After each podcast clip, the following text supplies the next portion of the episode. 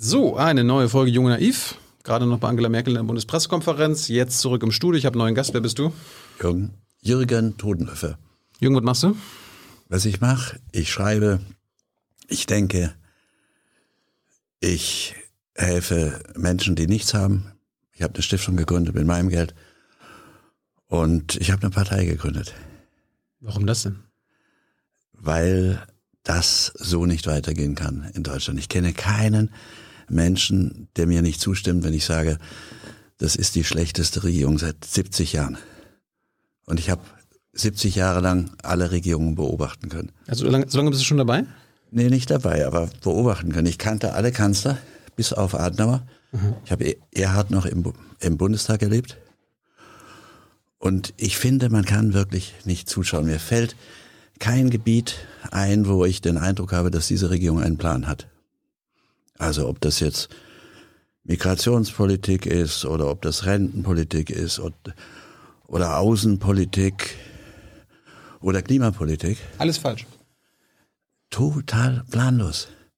Und zwar so, dass man, wenn man mit klugen Leuten spricht, ich habe ja mein Programm, das Programm unserer Partei nicht selber geschrieben, sondern ich habe mich über ein Jahr lang mit den gescheitesten Leuten, die ich für die gescheitesten hielt, getroffen und mit denen gesprochen.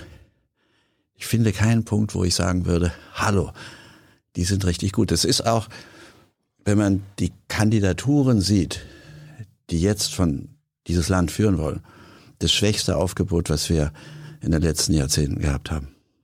Das ist nicht nur meine Meinung. Aber du, die, du, die Leute wissen schon, das weißt du ja auch, du warst ja 50 Jahre CDU-Mitglied, das ist ja deine ja, ja. Partei, ja. die das Land führt. Aber ich, ich spreche nicht nur von der CDU.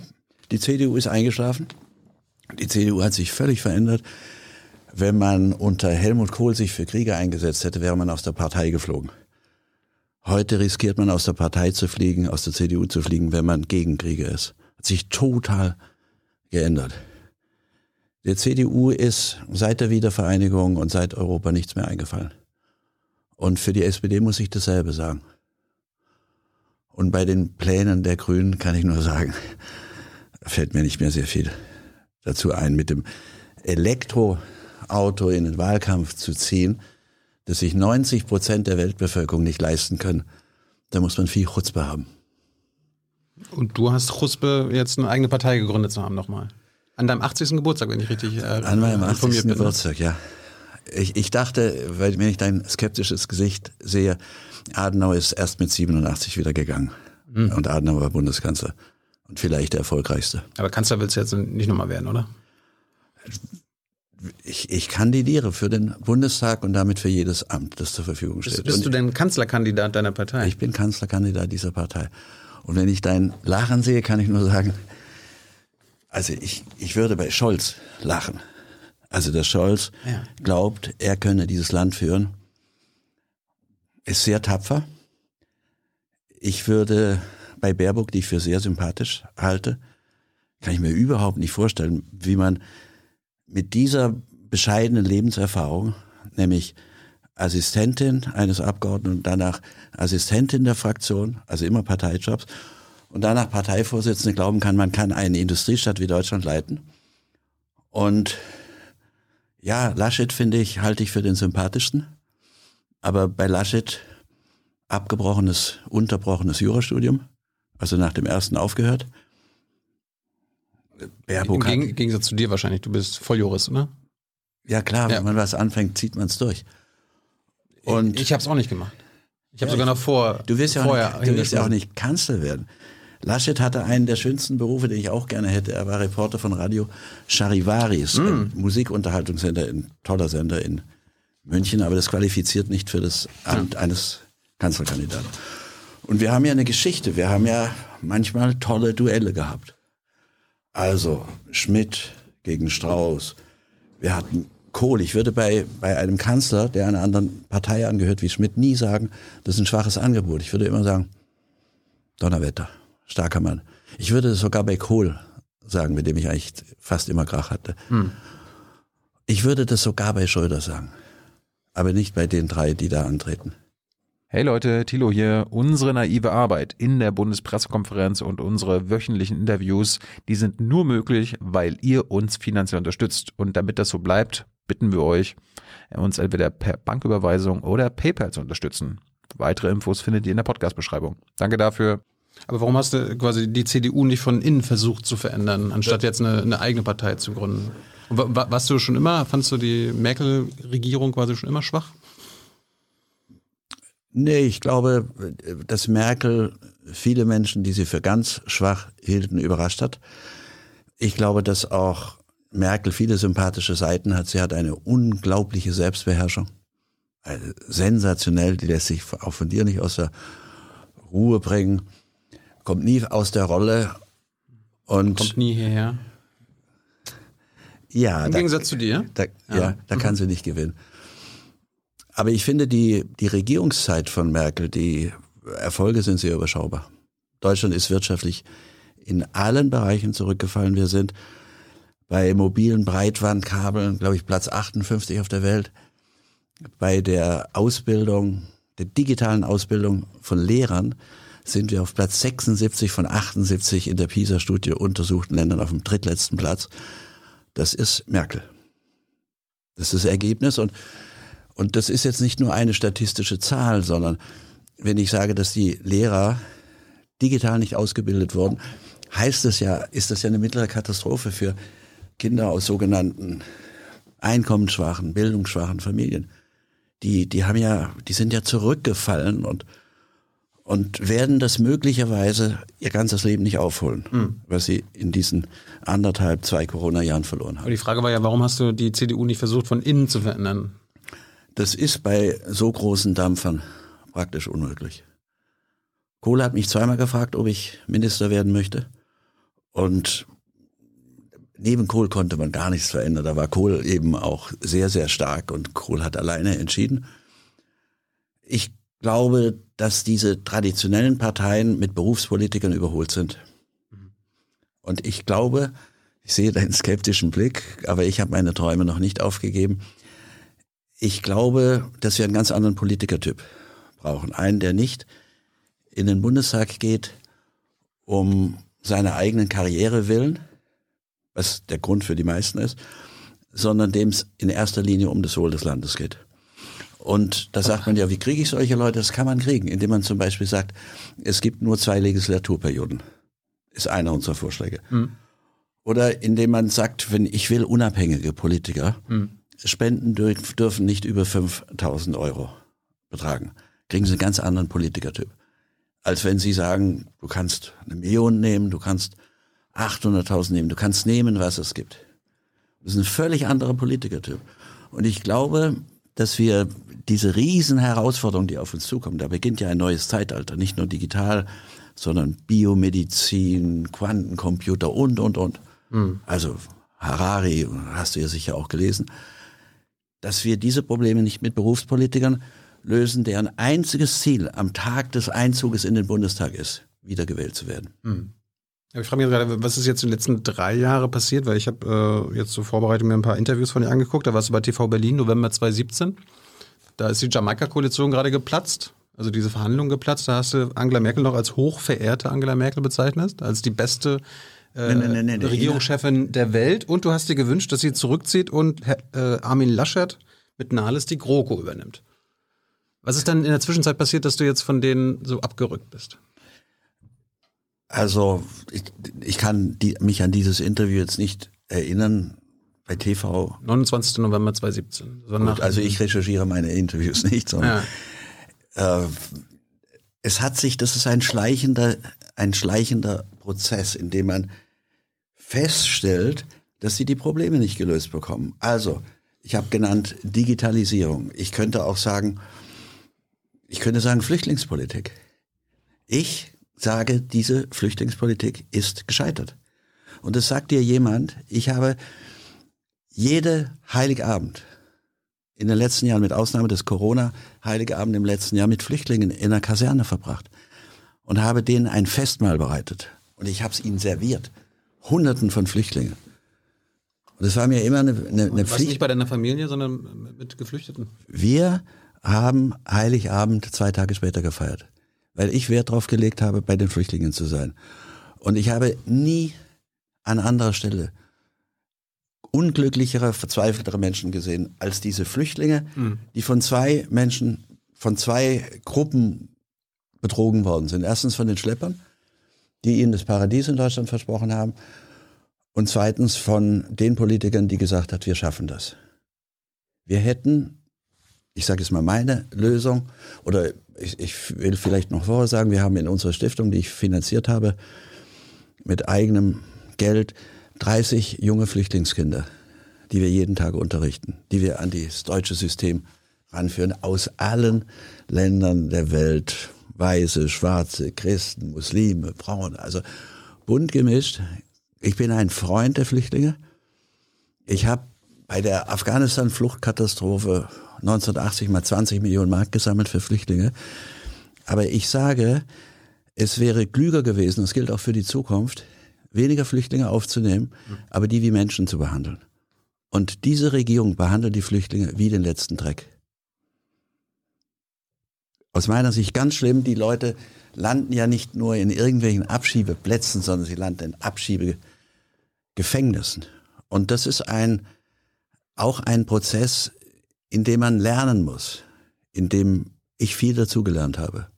Und ich kann nur sagen, dass wir zurzeit so ziemlich alles falsch machen bleiben wir mal bei dem Thema Geflüchteten. Du hast ja auch bei der, ich sag mal, Antrittsrede vom Brandenburger Tor, hattest du ja auch davon gesagt, dass äh, wir ein ungelöstes Migrationsproblem haben. Hast ja quasi jetzt gerade auch nochmal gesagt. Was heißt, was heißt denn das? Was ist das Migrationsproblem und warum ist es ungelöst? Also ich behaupte nicht, dass ich alle Probleme dieser Welt lösen kann. Jeder, der das sagt, der macht, der sagt dir die Unwahrheit. Aber als erstes sollten wir mal anfangen, unsere Kriege in diesen Ländern, aus denen die Menschen fliehen, zu beenden. Oder gar keine Kriege dort anzufangen. Wir haben Krieg angefangen in Afghanistan und wir werden jetzt, wo die Taliban zurückkommen, wir werden eine weitere Flüchtlingswelle bekommen. Es droht zumindest eine weitere Flüchtlingswelle, weil die Lage vieler Menschen völlig verzweifelt ist. Wir sollten unsere keine Kriege führen und wir sollten da, wo wir Kriege führen, wie zum Beispiel in Mali, wir sind auch immer noch obwohl es kein Mandat des Sicherheitsrats der Vereinten Nationen gibt, wir sind immer noch aktiv in Syrien und im Irak. Mhm. Wir betanken die amerikanischen Flugzeuge. Es gibt kein Mandat des Sicherheitsrats. Dieser Krieg ist völkerrechtswidrig. Das schreibt grundgesetzwidrig, das schreibt der Leiter der Rechtsabteilung des Verteidigungsministeriums in der FAZ. Also wir sollten aufhören, in diesen Regionen mit unseren Panzern und mit unseren Raketen aufzutauchen. Das ist das ungelöste Migrationsproblem. Und wir sollten mit denen eine fairere Wirtschaftspolitik machen, die denen eine echte Chance gibt, für ihre Bevölkerung eine Situation zu schaffen, wo die Leute sagen, ich bleibe da. Und von unserer Seite ist es ungelöst, dass jedes Mal, wenn Ströme kommen, es zwei Lösungen gibt. Die einen sagen, keiner kommt rein also AfD-Position und andere sagen, wir müssen alle aufnehmen. Und ich sage, wir sollten lieber weniger aufnehmen, aber die als, als Freunde, als Menschen behandeln. Und ich habe versucht, das zu tun im, im eigenen Umfeld. Und wenn ich erzähle. Aber, aber Jürgen, ganz kurz, irgendwie, ja, bitte. die AfD sagt, gar keine aufnehmen, das ist ja nicht passiert. Äh, Teile der Linkspartei sagen, alle aufnehmen, das ist auch nicht passiert. Die Realität ist doch genauso, wie du sagst. Also Nein, die Realität ist nicht so. Merkel hat irgendwann total die Kontrolle verloren. Totaler Kontrollverlust. Ich bin damals zu Altmaier gegangen, der war Kanzleramtsminister, und habe gesagt, Herr Altmaier, Sie nehmen inzwischen Leute auf, die sagen, sie seien vor dem Krieg geflohen. Aber da, wo sie herkommen, ist gar kein Krieg. Ich habe mit ihm ganz lange gesprochen, wir haben später immer weiter telefoniert ich habe gesagt, Merkel müsse im arabischen Fernsehen, das hätte man auch arrangieren können, über Al Jazeera ein Interview machen, wo sie sagt, irgendwann, hallo, jetzt geht's nicht mehr. Uns in Deutschland fliegt dieses Problem um die Ohren. Es hat uns eine Stärkung der AfD beschert. Und das finde ich überhaupt nicht lustig. Das ist eine völlige Veränderung der deutschen Gesellschaft. Altmaier hat geantwortet, das können wir nicht von unseren Landratsämtern verlangen, dass sie nachprüfen, woher die Leute kamen. Und die Leute hatten zu einem erheblichen Prozentsatz ihre Pässe weggeworfen. Und die haben sich einfach um nichts gekümmert, haben total die Kontrolle verloren. Wir haben, ich habe auch Flüchtlingen geholfen. Ich habe christlichen Flüchtlingen geholfen. Einem, der uns dann erzählt hat, dass man ihn nach drei Monaten zum ersten Mal nach seinem Pass gefragt hat. Mhm. Das ist einfach nicht seriös. Also ich finde die Flüchtlingspolitik nicht seriös und ich finde sie nicht menschlich genug. Weil wenn ich Menschen aufnehme, und wir haben sehr viele aufgenommen, ich sage zu viele, dann muss ich sie anständig behandeln. Und das tun wir nicht. Die sitzen teilweise mehrere Jahre in Durchgangslagern und unter Verhältnissen, die du nie akzeptieren würdest. Ich auch nicht. Wir zu viele aufgenommen haben, wie viele von denen müssen dann weg? Nee, ich möchte, ich möchte überhaupt, ich, jemand, der sich anständig verhält, das ist ja. Ja, aber du hast gerade, wir haben zu viele aufgenommen. Das heißt, da sind ja, zu das, viele der da. Fehler ist am Anfang gemacht worden. Wir machen ja jetzt den weiteren Fehler, dass Menschen, die wir vielleicht hätten gar nicht aufnehmen müssen, die sich aber integriert haben, mhm. die einen guten Job machen, die, die eine Lehre machen, die, die, die, die schieben wir jetzt ab. Es ist aus meiner Sicht das totale Chaos. Und stattdessen fordert ihr und forderst du was? Ich sage, wir sollten, wenn es wieder Flüchtlingswellen gibt, überlegen, wie viele Flüchtlinge können wir wirklich integrieren. Und wie viele Flüchtlinge können wir als Menschen behandeln, menschenwürdig behandeln. Weil es sind Menschen, alle, die gekommen sind, die aus einer großen Not kommen. Und die Bundesregierung, und das ist nun mal wirklich die Verantwortung von Frau Merkel, hat Menschen aufgenommen und sich dann nicht mehr um sie gekümmert. Gekümmert hat sich die Bevölkerung, teilweise ganz toll. Was heißt das denn konkret? Angenommen, es kommt jetzt wieder so eine sogenannte Welle wie vor äh, sechs Jahren. Fünf Millionen Menschen strömen nach Europa. Dann würdest du sagen, okay, Deutschland, wir haben ausgerechnet, wir können nur 250.000 aufnehmen. Und Europa, da ja, rechnet dann auch aus, dann kommen wir am Ende bei einer Million an und dann. Aber da landest du bei Politik. Da müsste man zum Beispiel, ich, ich sage nicht, dass es ein einfaches Problem ist, da müsste man mit Europa reden. Merkel hat die Entscheidung getroffen, ohne die europäischen Partner auch nur einmal zu fragen.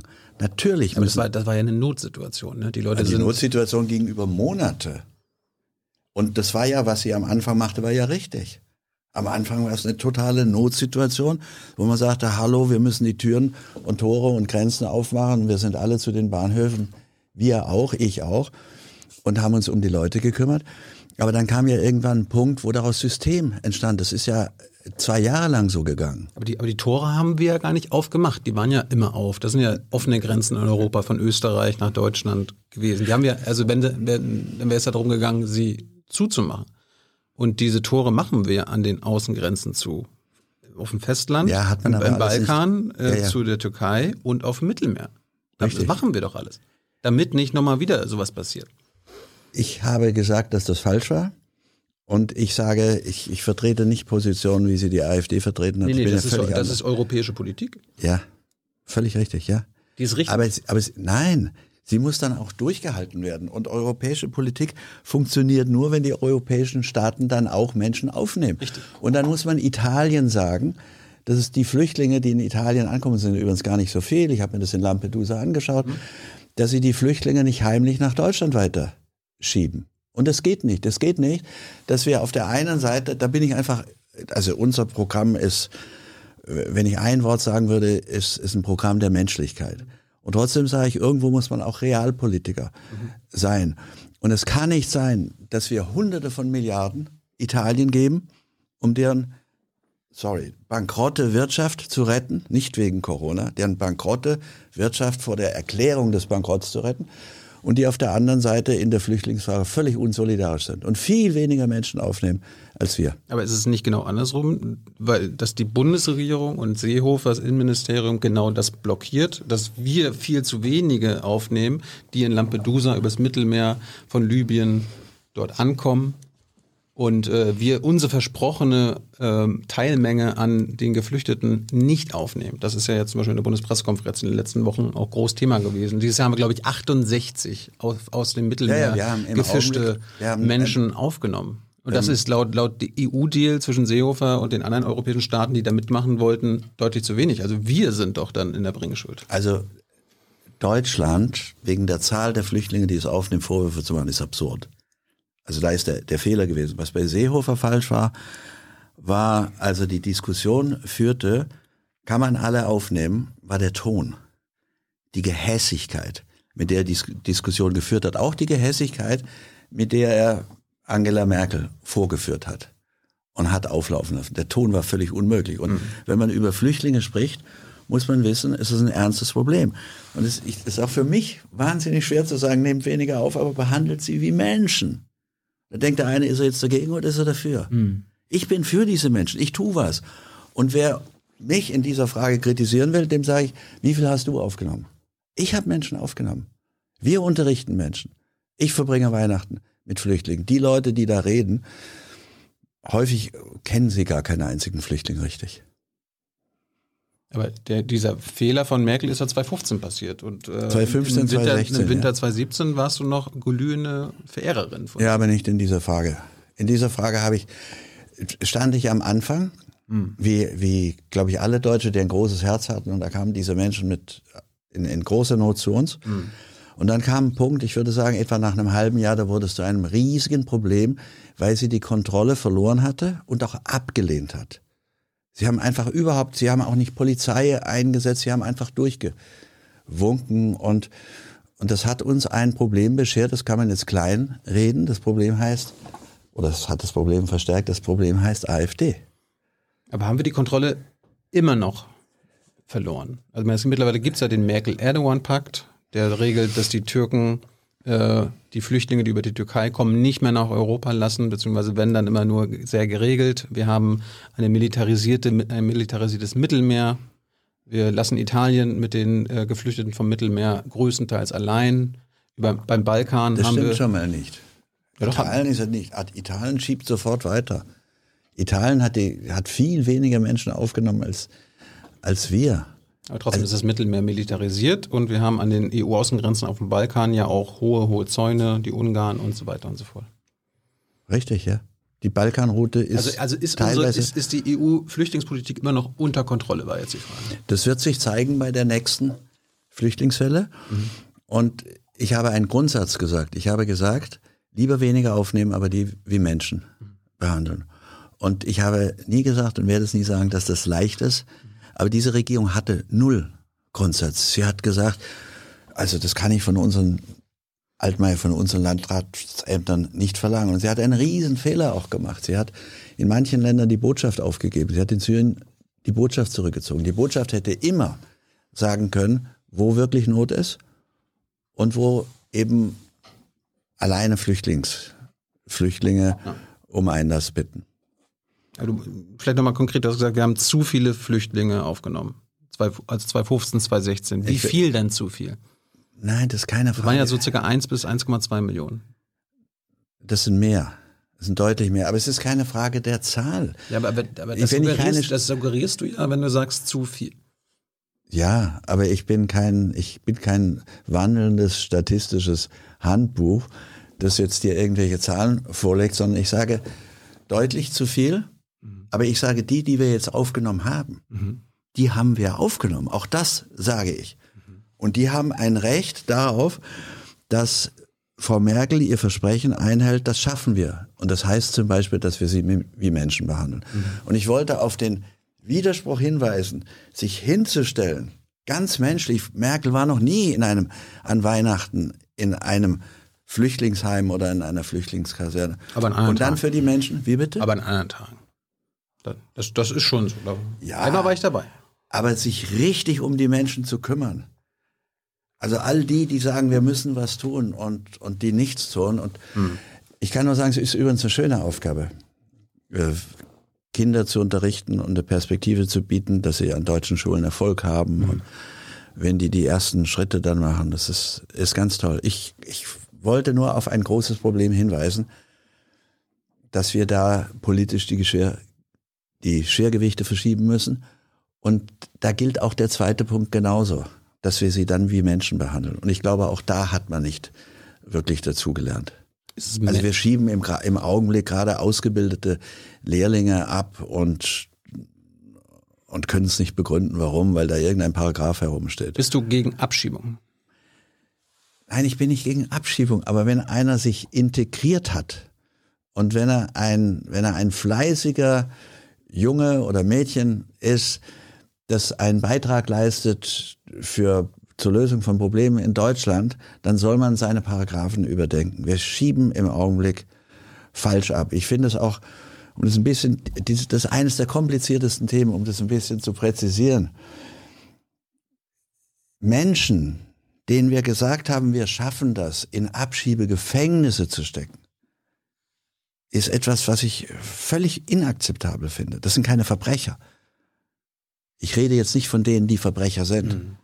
Verbrecher kann man immer in Gefängnis stecken. Aber zur Abschiebung wird ein Großteil in Abschiebegefängnisse gebracht. Das werden ja auch immer noch, auch heute noch, letzte Woche glaube ich gerade, äh, Menschen nach Afghanistan abgeschoben.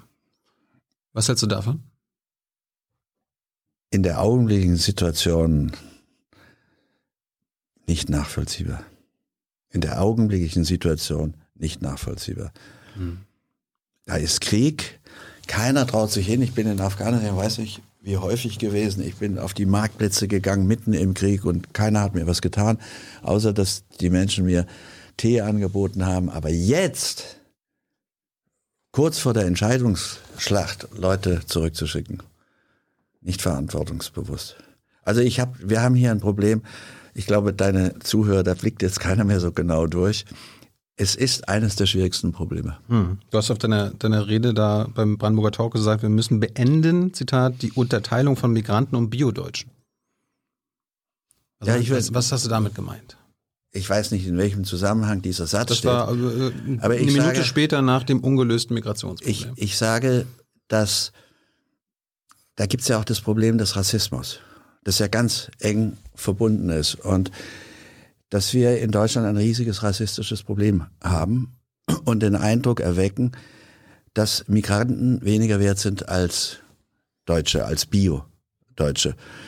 Und in Deutschland wird immer gesagt, ja, wir kämpfen gegen Rassismus. Und das wird aber selektiv gemacht. Wir kämpfen zu Recht gegen Antisemitismus. Also es gibt überhaupt keine andere Lösung nach der Vorgeschichte und auch ohne die Vorgeschichte. Aber das Wort, dass wir gegen Islamfeindlichkeit kämpfen sollten, mhm. die, die ein Ausmaß erreicht hat, das einfach erschreckend ist, dass junge Muslime abends nicht mehr durch die Straßen zu gehen wagen. Mhm. Und dass auch ältere Muslime mir schreiben oder junge Muslime, junge Palästinenser mir schreiben, muss ich jetzt meine dritte Flucht antreten. Und der dahinter steckende Rassismus, den finde ich Ganz, ganz schlimm ist einer unserer wichtigsten Punkte. Und das wollte ich wahrscheinlich an diesem Punkt der Rede sagen. Du nimmst jetzt einen Satz und ich habe jetzt den ganzen Zusammenhang nicht. Es gibt keinen Unterschied im Wert von Christen, Juden oder Muslimen. Mhm. Sie haben alle den gleichen Anspruch auf Respekt. Menschenwürde gilt, gilt, gilt für jeden. Ja. Aber, aber wie, das ist ja ein politisches Statement und eine politische Forderung von dir. Wie kann man denn als politische Partei im Bundestag dann die Unterteilung von Migranten und oh. sogenannten Biodeutschen beenden? Ja, man kann zum Beispiel aufklären. Also, jetzt müsste ich mit dir sprechen, und es wäre für dein Publikum grauenvoll, über eine lange Geschichte der Diffamierung des Islam. Hm. Ich bin Christ. Mhm. Für mich sind die Religionen gleich viel wert. Mhm. Aber Edward Said beschreibt, ist ein amerikanischer Palästinenser, wird auch von Juden, von allen gescheiten Juden sehr ernst genommen, beschreibt, wie man als Napoleon 1798 Ägypten erobert. Da, da fiel die muslimische Welt, die früher mal ein Machtfaktor war, in sich zusammen. Das Osmanische Reich fiel zusammen. Und da hat Napoleon Ägypten erobert, ist dorthin marschiert. Dann haben die Franzosen und die Engländer eine Strategie entwickelt, wie man begründet, dass man diesen ganzen Orient kolonisieren sollte. Und das hat man so begründet, indem er gesagt hat, das sind Untermenschen. Jean-Paul Sartre hat gesagt, Halbaffen. Mhm. Also ablehnend, er fand das schrecklich, während des Algerienkrieges. Und man hat begründet, den, die, die dringend erforderliche Kolonisierung damit, dass diese Menschen nie was geleistet haben, nie was hingekriegt haben und dass sie gewalttätig sind. Sie sind gewalttätig, haben eine gewalttätige Religion und haben nie eine Zivilisation gehabt. Die arabisch-islamische Zivilisation war acht Jahrhunderte lang die führende Zivilisation auf der Welt. Sie ist weitergekommen als die römische und die griechische. Sie hat das, das Erbe der römischen und der griechischen weitergereicht Sie ist in Spanien das kulturell das höchste gewesen, was es überhaupt gab. Europäische Prinzen waren stolz, wenn sie ihre Tochter an einen jungen Araber arabischen Fürsten vermählen konnten. Und so wie junge Deutsche heute stolz sind, wenn sie Englisch können und in jeden dritten Satz ein englisches Wort reinhämmern, waren junge Leute, haben ihre Bildung gezeigt, indem sie Arabisch gesprochen haben. In Paris und in Spanien. Der junge Mann von Welt sprach Arabisch. Acht Jahrhunderte lang.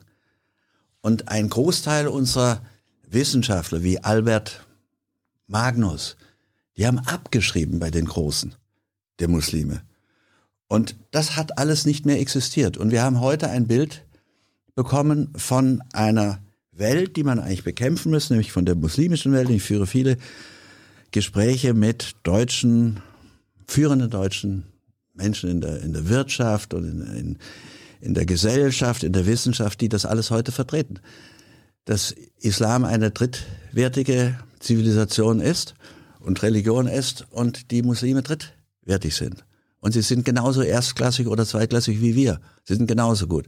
Sie hatten alle ihre große Kultur, von den Römern siehst du heute auch nichts mehr. Mhm. Und von den Griechen, außer dass die Römer dann mal Fußball-Europameister werden. Und das ist eines der ganz großen Probleme.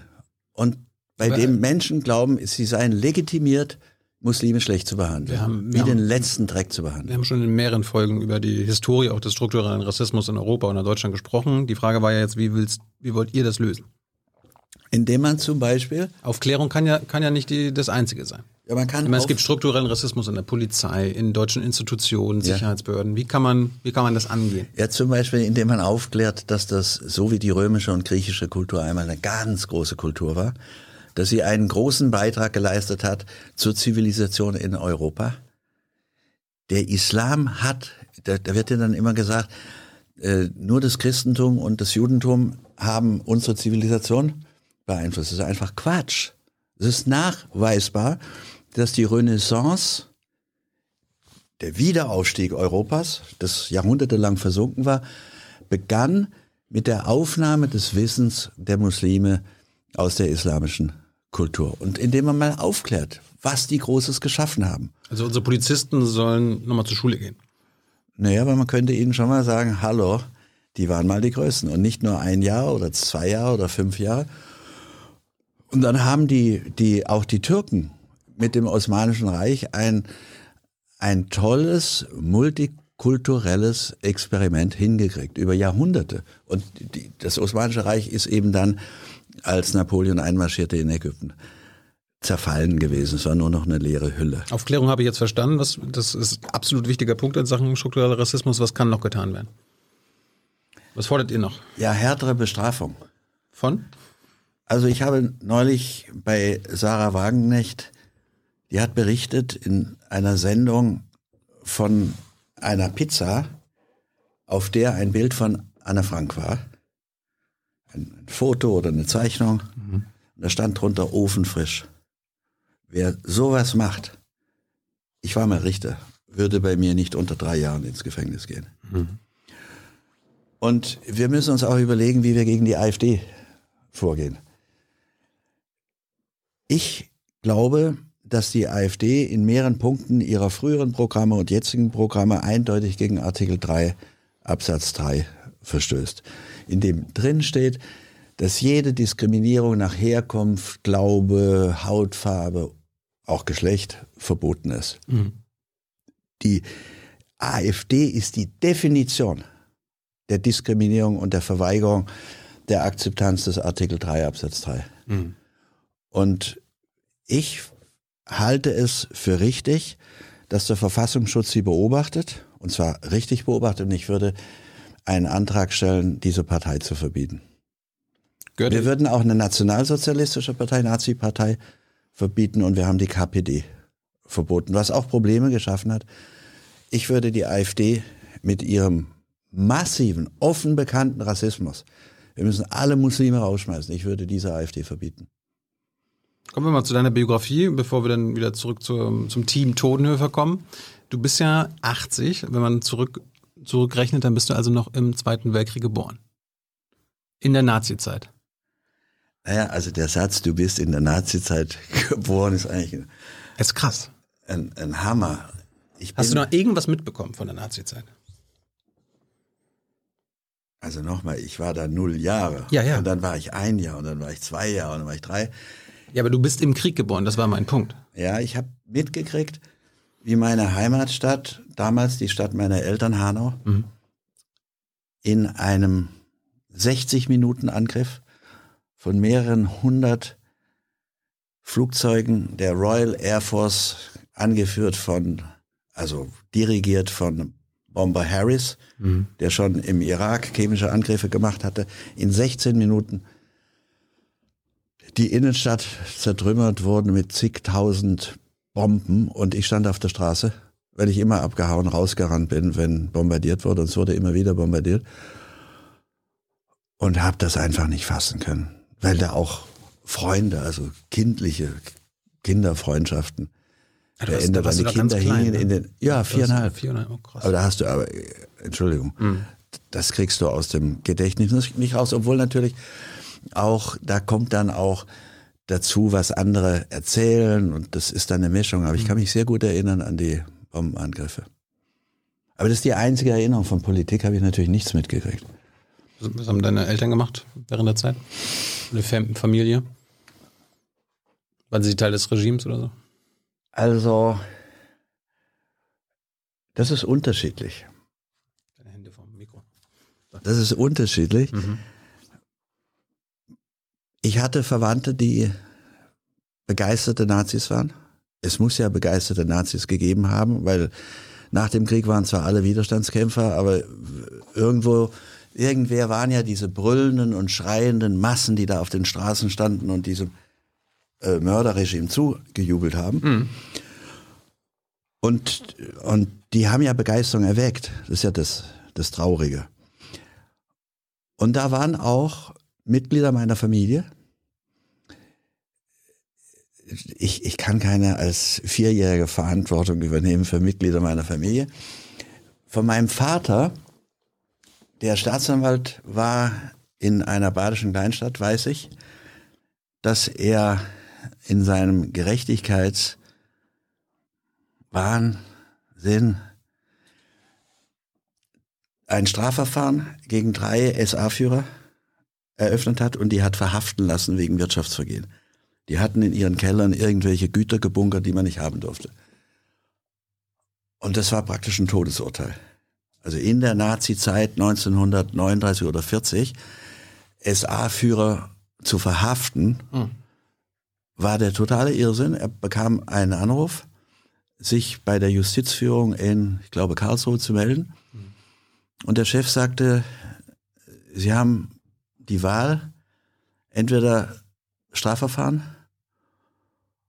wegen, ich weiß nicht, staatsfeindlicher Umtriebe oder sofortige Versetzung an die Front in Russland. Und eine Woche später war er in Russland.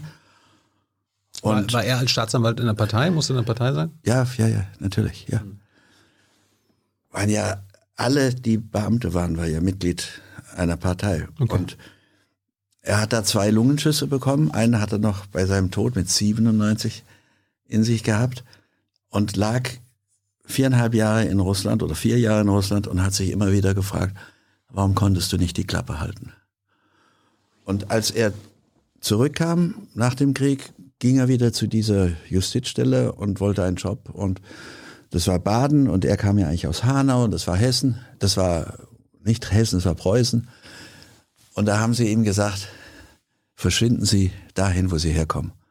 Wir brauchen keine Preußen. Und er wusste, das heißt, er kann die Familie nicht mehr ernähren und trottelte dann raus. Und als er schon halb auf der Straße war, kam ihm ein Gerichtsdiener oder sowas ähnliches, es gab solche Funktionen früher, nachgerannt und sagt, sie soll noch mal hochkommen. Und da kam er wieder zu dem Mann, der ihn rausgeschmissen hatte. Und er sagte, sind Sie dieser Wahnsinnige, der SA-Führer hat verhaften lassen? Aber ich wusste gar nicht, ob das jetzt gut oder schlecht war. Das äh, sagte ja. Sagte, Sie können nächste Woche eine Stelle als Amtsrichter von Rheinchen antreten. Hm. Vier Jahre später. So, auf, auf meinen Vater, darauf war ich stolz. Das habe ich ihm wahrscheinlich nie gesagt, aber das fand ich toll. Bist du deshalb auch Jurist geworden? Nee, aber ich habe einen, einen, einen starken Gerechtigkeitssinn. Ich sage nicht, dass der mich immer zu gerechten Dingen führt, aber ich finde Gerechtigkeit was ganz Wichtiges. Und ich kann nicht zuschauen, ich vor, vor meinem Haus, ich, ich habe keinen, ich wohne in einer Wohnung in, in München, gab es eine Schlägerei, ein riesiger Weißer prügelte auf einen riesigen Schwarzen ein und umgekehrt und die Polizei kam und die Polizei blieb im Auto sitzen und, und da schlug der Weiße den, den Schwarzen K.O. Und dann haben sich die Polizisten langsam aus dem Auto bequem, nachdem ich mehrmals geklopft habe und gesagt habe, hallo, der blutet doch, und haben sich auf den Schwarzen gestürzt, der am Boden lag. Mhm. Und haben dann dieses, Sie kennen, du kennst das, also Arme hoch hinter dem Rücken und und dann habe ich gebrüllt, hallo, das war doch der andere, das war doch der Weiße. Und dann hat der Polizist gesagt, ich erteile Ihnen einen Platzverweis. Das gibt es ja. Und dann habe ich gesagt, Sie geben mir keinen Platzverweis, ich wohne hier, da können Sie zehnmal Platzverweis aussprechen. Und dann kamen Gott sei Dank andere Leute, die sich eingeschaltet haben gesagt haben, aber der Schwarze hat doch gar nicht zugeschlagen, es hat doch der Weiße. Und wie, wie, bei, wie kommst bei, du jetzt darauf? ja, bei einem Platzverweis ist Widerstand gegen die Staatsgewalt und es ist strafbar, wenn du dann nicht verschwindest. Und ich komme darauf, weil ich sage, ich kann da nicht zuschauen. So. Ich hätte auch nicht zugeschaut, wahrscheinlich, wenn der Schwarze den Weißen niedergeschlagen hätte, was eigentlich seltener ist. Aber du bist in den 50ern zur Schule gekommen, ne? Hattest du eine, eine gute Schulzeit? Wurdest du jetzt im Nachhinein gut ausgebildet? Habt ihr über die Nazi-Zeit was erfahren? Nee. Nee. Die, die Lehrer waren ja alle auch Nazis gewesen. Hm. Und ich war ein sehr schlechter Schüler, also Katastrophe. In den 60ern, du warst ja dann schon so ein junger Erwachsener, hast du bei den 68er mitgemacht und so? Nein. Nicht? Ich war damals hm. unpolitisch, mich haben ganz andere Sachen interessiert. Was dann? Ja, was so. Dein Jurastudium oder was? Auch nicht. Was so junge Frauen? Männer, ja, zum Beispiel. Aha. Viel Party oder was? Das haben die, nee, haben die 68er ja auch gemacht. Partys konnten wir uns nicht leisten. Nein, eben, man entdeckt die, die Liebe, man entdeckt erste Freundinnen. Mhm. Und das fand ich, reichte, um, um das Leben auszuführen. Wann, wann bist du politisiert worden? Bist ja dann irgendwie 1970 in die CDU gekommen. Januar 1970. Ich war nirgendwo politisch tätig. Ich bin einmal, ist für manche immer wieder überraschend, politisch tätig geworden, als die NPD in Baden-Württemberg stark wurde. Die kam dann auf 10 Prozent und machte eine Riesenveranstaltung in der Freiburger Stadthalle. Und ich bin da reingegangen und habe da 20 Leute getroffen, die ich vorher noch nie gesehen hatte. Und wir haben dann gebrüllt, Diskussion, Diskussion. Kannst du dir ungefähr vorstellen?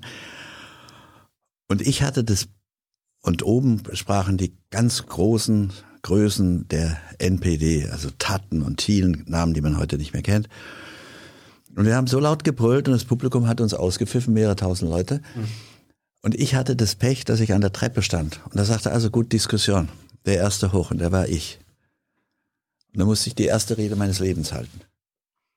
Und ich habe nur anderthalb Sätze rausgekriegt und die hießen, wir werden nicht zulassen, dass nochmal eine Partei an die Macht kommt, die mit Antisemitismus Wahlen gewinnen will. Und bekam tosenden Beifall, obwohl ich überhaupt keine Luft mehr im Bauch hatte und dachte, wie kann ich nur eine Rede halten, wo ich es doch gar nicht kann. Damals konnte ich es nicht. Das war vor dem CDU-Eintritt oder was? Das war Mitte der 60er Jahre. Aber im Januar 70 bist du in die CDU dann eingetreten. Warum? Ja, das ist, das sind alles so umständliche. War das so, Willy Brandt ist jetzt an der Macht, oh Gott, der Sozi, jetzt, da muss ich was dagegen machen? Nee, den Sozi finde ich heute ganz gut. Das ist einer meiner Irrtümer, dass ich die Vorteile der Entspannungspolitik nicht erkannt habe in, in meinen jungen, jüngeren Jahren als Abgeordneter. Mhm. Ich, ich war bei Angestellter in einem kleinen Wirtschaftsverband in Bonn. Kannte keinen Menschen in Bonn und hörte, da gibt's eine, einen Festakt, einen Empfang der CDU. Und da bin ich dann an irgendeine Einladung gekommen. Und da waren so die damaligen Größen der, der CDU dort und einer war der Generalsekretär der CDU, Deutschland. Mhm. Ist Bruno Heck, war Familienminister gewesen. Und dem wurde ich vorgestellt und da sagte er, wolle Sie mein, mein persönlicher Referent wäre. Also schön schwäbisch. Der Generalsekretär der CDU Fragt fragt, ein Nicht-CDU-Mitglied, ob er persönlich Das Referent wusste, werden wusste er nicht. Er hat mich sogar gefragt, ob ich, ich könnte auch stellvertretender Sprecher der CDU werden. Ich war nicht Mitglied der CDU, aber das wusste er nicht. Und am nächsten Tag habe ich mich dann bei ihm, er hat mich gebeten, dass ich mich vorstelle, habe ich mich vorgestellt. Und ja, dann hat er mich sofort engagiert. Und dann musste ich natürlich Warum, schnell. warum, hast du denn zugesagt? Du hattest ja mit der CDU vorher nichts am Hut. Ja, aber persönlicher Referent des Chefs einer, einer der größten Parteien Europas zu werden, das war eine Herausforderung. Und ich hatte jetzt auch nicht schwerste Vorbehalte gegen die CDU. Das, die war jahrzehntelang Regierungspartei gewesen und hatte, hatte einen wichtigen Beitrag in Deutschland geleistet mit dem Wiederaufbau, sozialer Marktwirtschaft. Das war schon eine Herausforderung. Und die habe ich angenommen und ich musste natürlich dann schauen, dass ich ganz schnell in die CDU komme und dass er das nicht mitkriegt, dass ich gar nicht in der CDU war. Ja, du bist im Januar 70 CDU-Mitglied geworden und einen Monat später wurdest du dann der persönliche Referent. Ja, so haben wir das dann gemacht, ja. Unterschrieben war der Aufnahmeantrag von Wolfgang Schäuble. Hatte das irgendwas damit zu tun, dass Kiesinger, also Kurt Georg Kiesinger, damals noch CDU-Chef war? Kannte ich nicht. Der war, Kannte ihn nicht. der war ja Kanzler von 66 bis 69, aber noch bis 71 CDU-Chef. Ja, aber ich kannte ihn schlicht und ergreifend nicht. Ich Wusste- hatte ihn nie gesehen. Wusstest du, dass dein Onkel der beste Freund und also dass dein Onkel bester Freund mit Kiesinger war? Das wusste ich, aber ich kannte Kiesinger nicht. Ich war kleiner Referent in einem Wirtschaftsverband. Sicherheit durch Fortschritt hieß der, glaube ich. So ähnlich. Also ich habe ganz schwierig, das ist relativ schwer gewesen für mich. Ich habe einen Doktor gemacht und dann monatelang keinen richtigen, keinen vernünftigen Job. Gehabt. Kiesinger war ja höchst umstritten, auch schon während der, während der 60er, äh, war ja ein Nazi. War eine, War Mitglied der, dieser Partei, Ja, wie alle Mitglieder des Auswärtigen Amtes, stimmt ja. Genau, und dein, dein, dein Onkel hat mit ihm eng zusammengearbeitet im Referat 3 für Judenangelegenheiten und äh, hat, dein Onkel hat auch äh, engen Kontakt zum Propagandaministerium von Goebbels gehabt und die Parteikanzlei von Hitler. Und dein Onkel hat Kiesinger sehr gefördert. Ja, war, war war das vielleicht dann quasi, dass Kiesinger dich dann darum gefördert hat? Ja Weil, aber ich meine, Kiesinger, so- Kiesinger hat mich nie gefördert. Kiesinger hatte ja keine Macht mehr. Kiesinger war abgewählt. der war aber bis 71. Ja, aber bis abgewählt. 71 noch CDU-Vorsitzender. Ja, aber Und dann ist es, natürlich ein, ist es natürlich interessant, dass du in die Partei kommst und sofort in der Machtzentrale landest. Und du bist der, Also- du bist der Neffe seines besten Freundes. Also, jetzt frage ich dich mal, kannst du für alle deine Onkels und Tanten, die in der Weltgeschichte herumlaufen, bist du da verantwortlich dafür? Nee. Nein. Und ich auch nicht. Und damit ist der Punkt beendet. Wenn wir, wenn wir Menschen, die im Dritten Reich, das ich erlebt habe, als viereinhalbjähriger, anfangen Vorwürfe zu machen, dass sie Onkels und Tanten hatten, die in diese Verbrechen dieses Reiches verwickelt waren. Wobei ich hoffe und glaube, dass mein Onkel nicht verwickelt war. Jedenfalls hätte er nicht so viele jüdische Freunde und nicht so viele Freunde gehabt anschließend und nie und und selbst Wehner hätte nicht ständig den Kontakt zu ihm gesucht. Wenn wir wenn wir damit nicht aufhören, weil das ist die falsche Form der Vergangenheitsbewältigung. Ich finde die deutsche Vergangenheitsbewältigung toll. Ich finde es toll, dass wir das, was an Verbrechen gegenüber Juden geschehen ist, verarbeitet haben und akzeptiert haben. Und ich habe das als junger Mensch, wenn ich in Frankreich war, immer wieder am eigenen Leib gespürt, dass man als Deutsche verfemt war. Wir waren nicht so angesehen wie heute. Da sind, wenn ich am Strand von Saint-Tropez stand und eine Clique von, von Jungs und Mädels stand um mich herum, da kam einer und sagte, Mais c'est un Bosch. Das ist ein scheiß Deutscher. Da ging die Hälfte weg. Wir hatten einen Verbrecher gehen. So, mit all dem haben wir uns auseinandergesetzt. Und es gab Gründe, sich damit auseinanderzusetzen.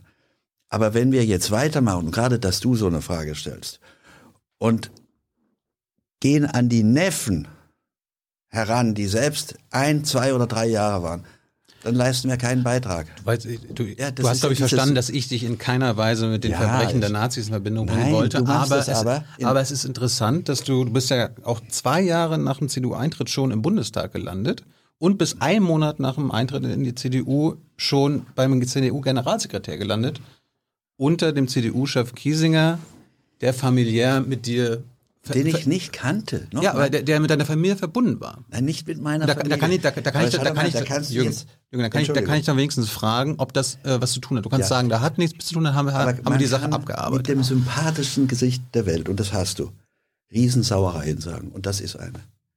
Und ich sage dir, ich bin als, das ist die einzige politische Aktion, die ich gemacht habe, ausgepfiffen von 3000 Menschen in Freiburg, habe eine Diskussion erzwungen, weil ich solche Leute nicht mehr haben wollte. Aber dass man so subtil, und ich bin schon nicht mehr böse auf dich, dass man so subtil unterstellt, ja, da gibt es doch Verbindungen. Ich habe. Ich habe danach gefragt, ob es die gibt, weil das, das, ist, das ist für mich eine offene Frage gewesen, nachdem ich dann mich mit deiner Biografie auseinandergesetzt habe. Darf ich jetzt mal etwas sagen zu ja. Fragen? Ich ja. kann dir, Thilo, doch sagen, sag mal, stimmen die Gerüchte, dass du Sex mit Kindern hast? Hm. Die gibt's ja ganz heftig, ja? Hm. Ganz heftig. So, dann sagst du, das ist eine Riesensauerei, wie kommst du drauf? Noch nie hat einer das gesagt, dann sage ich, das darf ich dir wohl fragen. Nochmal, ich habe Kiesinger nicht gekannt. Ich war ein, ich habe das eben frei erfunden, was ich zu dir gesagt habe, weil das eine Schweinerei wäre, wenn ich das fragen würde. Mhm. Und dieser Generalsekretär der CDU, dem habe ich imponiert. Der fand, das ist ein junger Mann, ich war, wie alt war ich, 28 oder sowas? 30. 30 ist auch kein großer Unterschied. Das ist ein junger Mann und, und der schafft mir was weg. Und dann war ich zwei Jahre bei ihm, habe hart gearbeitet, ich war doch nicht im, im Bundestag. Aber in Bonn. Und war in Bonn. Und dann wurde, dann hat Kohl versucht, den Parteivorsitz zu kriegen. Kiesinger musste zurücktreten. Und Kohl musste gegen Barzel antreten. Mhm. Und Kohl mit dem ich mich durch Bruno Heck, Kohl war ein Freund von Bruno Heck, da kriegst du die richtigen Linien. Der Freund von Kiesinger und, und Heck haben sich überhaupt nicht verstanden. Mhm. Heck war Kohl Freund. Und Kohl habe ich durch Heck, Bruno Heck kennengelernt. Mhm.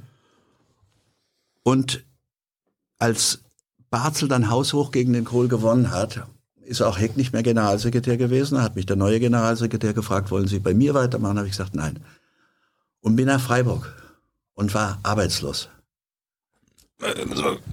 So, genau. Also arbeitslos, ich habe da keine Arbeitslosenunterstützung verlangt und saß da rum und dann hat mich ein Professor, den ich auch nicht kannte, mich haben immer wieder Leute angesprochen, haben gesagt, können wir nicht was tun mhm. oder wollen Sie nicht? Da hat mich ein Professor von Simson gefragt, ob ich nicht bei ihm mich habilitieren möchte, also Professor werden möchte. Über ein Thema, das hieß Kirche und Demokratie. Und ob ich nicht eine Vorlesung auch, er sagt, Sie müssen dann was tun, Vorlesung halten in der Uni, dieselbe Vorlesung, die Emke gehalten hatte, Kanzleramtsminister, über öffentliches Recht, Staatsrecht, Kleinerschein, ein Semester. Mhm. Und eines Tages bekam ich einen Anruf von Helmut Kohl. Wie geht's Ihnen, Tottenhöfe? Was machen Sie so? Ich mache jetzt Universitätskarriere hätten Sie nicht Lust, in den Bundestag zu gehen? Er hat gesagt, ja, kann man da daneben habilitieren? Und so begann mein Weg in den Bundestag. Etwas später, ein paar Jahre später, wenige Jahre später, ein Jahr später, zwei Jahre später, rechne ich nicht aus. Und Kiesinger, ja. Kiesinger hat es nie erfahren und es ist auch wurscht, ob er es erfahren hat. Aber du, du, du verstehst, als, es war ein journalistisches Interesse. Nein, es war eine das, journalistische Sauerei, Entschuldigung. Nö. Du bist ein netter Kerl, ich darf dir das sagen, mir darf dir auch widersprechen und da widerspreche ich, hm. weil dieses subtile, einen Vierjährigen verantwortlich zu machen für die Verbrechen, die die Generation vorher gemacht hat, geht nicht. Habe ich ja nicht gemacht. Ich nehme das mal so an. Was hast du denn im Bundestag gemacht? In den 70ern. Da warst du ja neu, warst 32, bist da hingekommen. Was hast du gemacht? Ich wurde sofort Sprecher der Fraktion. Ohne Beziehung. Was? Entwicklungspolitischer Sprecher. Ist das so wie heutzutage irgendwie irgendeiner braucht immer einen Posten und wer du hast dich als letztes gemeldet oder? Nee, ich war einer der bekanntesten Abgeordneten in Deutschland. Sofort. Ziemlich sofort, ja. Aha. Wie hast du das geschafft? Das hatte einen ganz, wieder einen ganz banalen Grund. Ich habe mir in den Ferien Also nach dem Bundestagswahlkampf, das war an, um die Weihnachtszeit, habe ich mir einen schweren Beinbruch beim Skifahren nach einem Abend, den ich mit Willy Bogner verbracht hatte, habe ich mir das Bein fünffach gebrochen. Und ich bekam noch einen Anruf von, oh. von Kohl, der mich anbrüllte und sagte, ich habe sie nicht zu den Olympischen Spielen, ich habe sie für den Bundestag ausgesucht. Und dann wusste ich, ich muss in der ersten Sitzung antreten, da bin ich mit Krücken angetreten. Ich habe sechs Monate lang Krücken gehabt und diese Krücken und ich, ich war 32, haben meine Karriere außerordentlich befördert. Auch lustig. Die hatten, die hatten Mitleid. Da war ein, ein netter, junger Mann und ich kandidierte gegen eine, war die Wahl zum entwicklungspolitischen Sprecher und mein Gegner, den mochten andere nicht und schon war ich gewählt. Und als entwicklungspolitischer Sprecher habe ich die ganze Welt kennengelernt. Ich habe Indira Gandhi kennengelernt, ich habe Könige, Kaiser, Schah und, und, und, mhm. alles kennenlernen können, weil ich fünf Monate, sechs Monate lang ein bemitleidenswerter, an Krücken laufender junger Abgeordneter war. Also du hast schon mehrmals das Kohl angesprochen. Du warst ja, zumindest bis er Kanzler wurde, nie so ein Kumpel von Kohl, sondern eher der, der Vertraute oder Partner von Strauß. Ich, mein, ich, ich fand es ganz geil, äh, gibt ja ein paar Artikel auch von früher von dir. Warte mal, wo ist das hier? Der Spiegel hat mal Ende der 70er geschrieben, du bist der Handlanger des Bosses aus Bayern, der für Franz Josef Strauß die Geschäfte des Imperialismus und Kapitalismus betreibt und sich als Sprachrohr für die internationale Verschwörung der Reaktionäre aller Länder hergibt. Oh weia, also der, Das ist ein geiler Spruch. Nein, das also, ist nicht geile geil. Beschreibung. Nein, das ist einfach nur ein Schlag, ein Schlagwort nach dem anderen. Mhm. Alles totaler Quatsch. Du warst nicht enger mit Strauß als mit Kohl? Doch. Mhm. Doch. Und ich, ich Strauß waren Reaktionäre auch damals schon. Nee, du musst eines unterscheiden. Ich hatte zu Strauß eine persönliche, eine, ich, ich kannte seine Familie. Woher? Ich kannte die, weiß ich gar nicht mehr, im, im Bundestag kam einmal, ich saß da im Plenum und da kam von hinten Strauß und klopfte mir auf die Schulter und so, auf Bayerisch kann ich nicht. Also, Herr Kollege Todenhöfer, das ist ja interessant, was Sie da alles so sagen über internationale Entwicklungspolitik. Aber eigentlich könnten Sie sich nicht besser ein bisschen vorher mit mir absprechen. Da habe ich gesagt, nee, nie. Ich, ich spreche mich nicht mit Menschen ab, die nicht mit der Entwicklungspolitik was zu tun haben. Mhm. Und so begann eine, eine persönliche Bekanntschaft. Und ich könnte natürlich jetzt mich hinstellen und sagen, ich habe den nur flüchtig gekannt und, und natürlich ist das eine rechte Socke gewesen. Der war der Mann auch, der Bayern modernisiert hat. Bayern war damals ein Agrarstaat und Bayern ist heute ein führender Staat. Und er hatte eine. Muss ich ja nicht widersprechen, reaktionär sein. Nein, nein, nein, nein. Er hatte eine Ehefrau, die hatte das sozialste Programm, was ich überhaupt von Ehefrauen von führenden CDU-Politikern mhm. erlebt habe. Mhm. Zen, ich bin da immer. Und die Frau gehörte zu ihm. Und die Frau hat ihn auch gesteuert. Also Strauß als Reaktionär darzustellen ist zu einfach. Strauß ist ein sehr erfolgreicher Politiker. Und wenn er nicht ein großes soziales Engagement hätte, hätte er in Bayern nicht 60 Prozent gekriegt, während Herr Söder jetzt gerade mal bei wie viel? 39 rumhängt. Ich meine, seine Tochter, Monika Hohlmeier, die sitzt ja auch noch mit dir in der Stiftung. Also in der, in der, in der Nathalie, Nathalie Todenhöfer. In der ich nicht mehr bin, ja. Nicht mehr? Nein, ich bin aus allen Stiftungen raus. Ja, aber in der Todenhöfer Stiftung sitzt auch noch Strauß Tochter. Ja, mhm. aber hat die jetzt auch noch eine Verantwortung für Nein. Ja, aber die Verbindung, wir waren ja gerade bei der Verbindung familiäre, ja. hast du ja aufgebracht ja, ja, ja, ja, stimmt, ja. Ich mag die auch. Die Monika ist eine tolle Frau und. Kannst du ja mal nicht zu Jünger Eve schicken, sie war noch nicht bei uns. Wäre schön. Ja? Wäre schön. Magst du, ja. Äh, ich Aber ich habe sie auch seit einem Jahr nicht mehr gesehen. Ich fand es auch noch geil oder super interessant, habe ich vorher noch nie gehört. Du warst Teil der sogenannten Stahlhelm-Fraktion in der CDU. Hast du denn noch mehr von diesen Klischees, die man so, die du mit einem unglaublichen Charme, da sitzt Ich habe noch nie von einer, einer Stahlhelm-Fraktion gehört. Der, der, deutsche journalistische James Dean. Mhm. Und lässt eine, mit seinem unglaublichen Charme und Lächeln, lässt eine Sauerei nach der anderen so einfach fallen. Das ist doch nicht Sauerei, das waren, das waren auch. Komm, hör auf, Stahlhelm-Fraktion. Was, was war denn das? Das gab's nicht. Alfred Dregger aus Hessen, der hat das. ich habe Alfred Dregger in meinem ganzen Leben nicht ein einziges Mal unter vier Augen gesprochen, persönlich gesprochen. Nicht ein einziges Mal. Alfred Drecker fand mich vielleicht gut. Ich war Sprecher, während er Fraktionsvorsitzender war.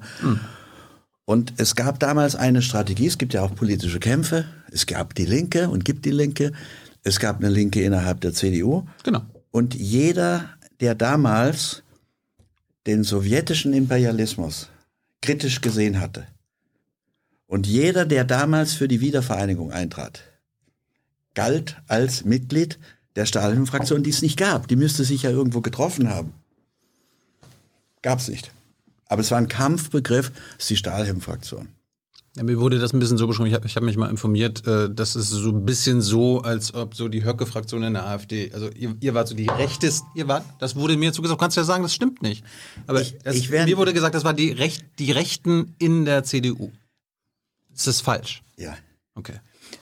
Weil irgendwie Dregger und so, da war, da war ja Gauland früher auch. Gauland ist ja jetzt in der AfD. Ja, ja, aber das ist AfD. Ja.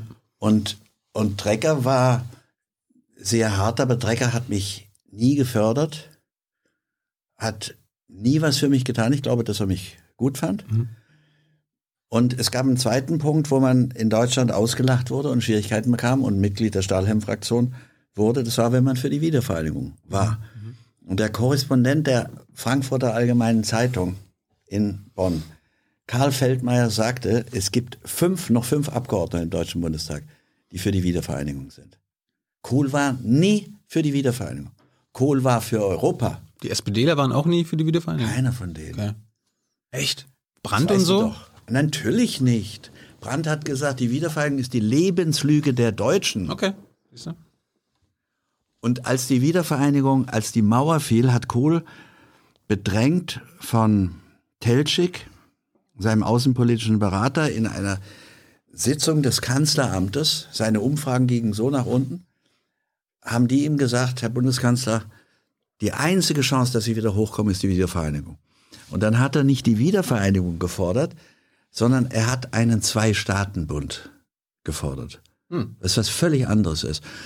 So wie jetzt Israel und, Palästina. oder was? Und dann kam da Bewegung rein und da, wo sein Verdienst ist, das ist richtig, als dann ein Tempo rein kam, was weit über ihn hinweg ging, da hat er sie gemacht. Da hat er plötzlich gemerkt, Mensch, es gibt es. Aber vorher hat das der Pressestelle der CDU-CSU verboten, das Wort Wiedervereinigung zu verwenden.